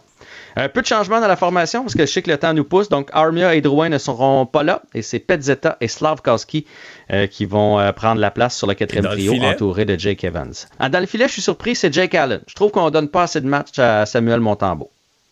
Il va bien? Pourquoi, euh, ben de temps en temps, c'est ben pas un match sur deux? Ben non, je, suis tellement d'accord avec toi. Jake Allen a été excellent au dernier match, remarque, là, mais bon, quand même. On va surveiller ça ce soir. Bye bye. C'est bon. Bye. Casse-tête, devinette, mots croisés. Mario Dumont a la solution à tout. Cube Radio. Cube Radio. En direct à LCN. Alors, un mardi euh, chargé, hein, sous l'œil de Mario Dumont, Emmanuel la traverse aujourd'hui. Alors, depuis le, début du conflit en Ukraine, on craint l'étincelle, la, bavure qui pourrait faire déborder le conflit. Tout le monde est très prudent actuellement. On examine les preuves, les, les infos sur ce missile qui serait tombé en Pologne. Jusqu'à quel point ça doit nous inquiéter, Emmanuel? Je pense que c'est très inquiétant parce que peu importe quelle est la cause de ce missile-là, il y a des sources d'inquiétude. La première, c'est la plus évidente. Si vraiment la Russie a envoyé un missile sur la Pologne, mais ça, c'est la catastrophe. Là. Tout le monde s'entend là-dessus, là, parce que ça déclenche le fameux article 5, selon lequel une attaque contre la Pologne est une attaque contre tous les pays membres de l'OTAN. C'est le pire des scénarios et je pense que c'est la raison pour laquelle tous euh, les politiciens, le secrétaire général de l'OTAN, etc., personne veut aller trop vite parce qu'on veut connaître les faits avant de mettre de l'huile sur le feu et de n'amener une escalade ahurissante et dangereuse de ce conflit. Mais il y a un autre problème aussi. Euh, c'est que même si le risque que ce soit volontaire, là, euh, se dissipe, et c'est ce qui semble être le fait. Ce qu'il faut comprendre, c'est qu'il semble que depuis le début du conflit en Ukraine, la Russie avait fait attention de ne jamais bombarder trop proche de la, frontière de la Pologne. C'est juste comme pas prendre de risques. Donc, est-ce que ça, ça illustre que la Russie prend de plus en plus de risques, qu'elle est de plus en plus téméraire parce qu'elle est de plus en plus euh, désespérée, on dirait? Mhm. Euh, c'est ça le problème. Mhm. Et là, ça, ça illustre qu'on comprend comment une Russie qui prend plus de risques devient aussi une Russie bien plus dangereuse. Oui, Mario, c'est ça. Ça survient alors que la Russie est humiliée, se retire de Kherson, fait pleuvoir les bombes aujourd'hui sur, Kiev. Mais Moscou, qui, on, le rappelle, parle de provocation aujourd'hui. Oui, parce que les Russes disent que ce serait, ce serait inventé, que ce serait comme les pays de l'OTAN ou la Pologne qui s'est envoyé à elle-même un, missile. Euh, d'ailleurs, ces scénarios-là sont assez, assez farfelus, là, sincèrement. Toute la journée, euh, la Russie a envoyé des missiles euh, sur l'Ukraine. S'il en est tombé un à quelques kilomètres de la frontière de l'Ukraine, la probabilité que ça vienne d'ailleurs que de la Russie est quand même mince. Ça peut prendre le monde pour des cons. Ceci dit, pour moi, la plus grande probabilité, c'est que c'est un accident, une maladresse. Mais ça ne veut pas dire que c'est banal parce que c'est une maladresse. C'est-à-dire, si vous êtes la Pologne, bon, non seulement euh, on, voit la Russie comme un pays voyou euh, qui a décidé d'envahir son voisin pour le conquérir, envoyer les armées chez son voisin, mais c'est aussi un pays incompétent qui peut non seulement frapper son voisin, mais euh, accrocher au passage les voisins des voisins. Une des questions, est-ce que ça pourrait donner aux pays de l'OTAN, aux alliés, aux États-Unis, aux alliés de l'OTAN, euh, le prétexte qu'il faut euh, pour donner suite aux demandes là, qui sont vieilles depuis le début du président Zelensky sur le contrôle, la protection de l'espace aérien, de dire ben écoutez bien là, mhm. euh, nous on, est toujours on a toujours résisté, l'OTAN a toujours résisté après aider l'Ukraine au niveau de la, à entrer dans le conflit en protégeant l'espace aérien. Mais à partir du moment où il y a des missiles qui tombent chez le voisin, qui tombent chez un pays de l'OTAN, c'est la fin de la récréation. Ouais. Et, Zelensky a vu, a vu l'occasion aujourd'hui, on l'a entendu. En tout cas, on va suivre de près les développements parce qu'il y a tout un jeu diplomatique euh, en cours actuellement. Et on va revenir à nos chicanes politiques. Euh, hier, à 7 heures, notre ami Alain nous disait qu'une entente est à portée de main avec Mme Nichols. Ça s'est fini en queue de poisson. Le chef par intérim a réussi à déplaire un peu tout le monde, finalement, Emmanuel. Euh, oui, puis entendons-nous, là, ce qu'on voit au Parti libéral, on est au-delà du mauvais film. Là. C'est pathétique, cette histoire-là. Mm. Sophie, on n'est pas en train de se déchirer sur la place publique sur euh, la reconnaissance de la nation québécoise ou la question référendaire, je sais pas. On chicane sur la troisième vice-présidence de l'Assemblée nationale dont personne n'avait entendu parler il y, a, il, y a, de ça trois semaines. Puis qu'est-ce qu'on a? On a deux députés, là, finalement. Il n'y a plus juste Mme Nichols qui dit, moi, c'est ce que je veux, puis rien d'autre. Là, c'est M. Benjamin aussi qui dit, ben moi, on me l'a promis, c'est rien d'autre. Sophie, si tous les partis politiques se gouvernaient avec des députés qui font des crises parce qu'ils n'ont pas ce qu'ils veulent, la démocratie ne fonctionnerait pas. Mhm. Et c'est là, moi, je trouve que ces élus-là manquent à leur devoir mhm. envers euh, leurs citoyens, envers leur propre parti. Euh, et c'est ça qui est grave. Puis Marc Tanguay, écoute, c'est sûr qu'on peut le blâmer puis le critiquer pour avoir à faire un vrai jugement de Salomon. On coupe le bébé en deux, là. Euh, c'était pas viable. Mais il y a une leçon de tout ça, c'est qu'on mhm. se rend compte très certainement que Dominique Anglade était pas la seule à blâmer dans cette histoire-là. Oui.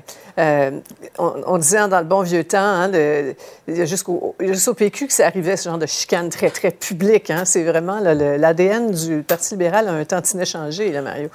Oui, mais oui, au contraire, en fait, les électeurs libéraux doivent être euh, terrorisés par ce qu'ils voient, parce que leur parti était reconnu pour sa discipline, sa capacité de laver son mhm. linge sale dans une pièce fermée. Là, on ferme la porte, on arrange nos affaires, mais sur la place publique, on présente un front uni. Mais c'est comme si ce dont je parle là, c'est une époque où le Parti libéral avait, il y avait comme une espèce de fil conducteur, un, des leaders, un fil unificateur. Et là, on a l'impression que faute d'une cause commune, faute de, de ben, mhm. chacun travaille pour soi. Moi, je veux un job, ah ben là, tabarouette, c'est pas vrai que c'est qui a eu ce job-là, moi je la voulais. C'est un peu ça, et non plus euh, euh, des gens qui se sacrifient eux-mêmes au nom de, au nom d'une cause qui est plus grande que les individus à un certain point. Alors, il semble plus avoir ce, fil conducteur au Parti libéral. Moi, je trouve ça triste pour les gens, les gens qui ont voté libéral à la dernière élection, ce qu'ils ont comme spectacle dans le mois suivant, euh, ça fait, ça fait dur. C'est désolant. Oui, ouais, puis les nouvelles recrues aussi au caucus, c'est un peu euh, c'est un peu triste pour eux aussi. Là. Revenons sur le, port du masque, la crise des urgences pédiatriques, entre autres, après les, recommandations de, l'hygiéniste en chef de l'Ontario, le Collège des médecins. Là, on attend la réaction de la santé publique du Québec demain, euh, Emmanuel. Et les gens ont une petite idée, là, le, premier ministre qui a été clair, là, pas d'obligation à venir. De toute façon, le point choc qui en veut au Québec, l'obligation. Oui, non, ça, on s'entend. Alors oui, le masque, mais pas d'obligation. Le défi, cependant, c'est que cette recommandation soit suivie. C'est de réussir dans un contexte essentiellement hors COVID, euh, quelque chose qui était déjà difficile à faire avaler pendant la, la COVID. On ne peut plus blâmer la COVID. Alors là, on va dire aux Québécois, écoutez, il y a la grippe, qu'on a depuis des millions d'années.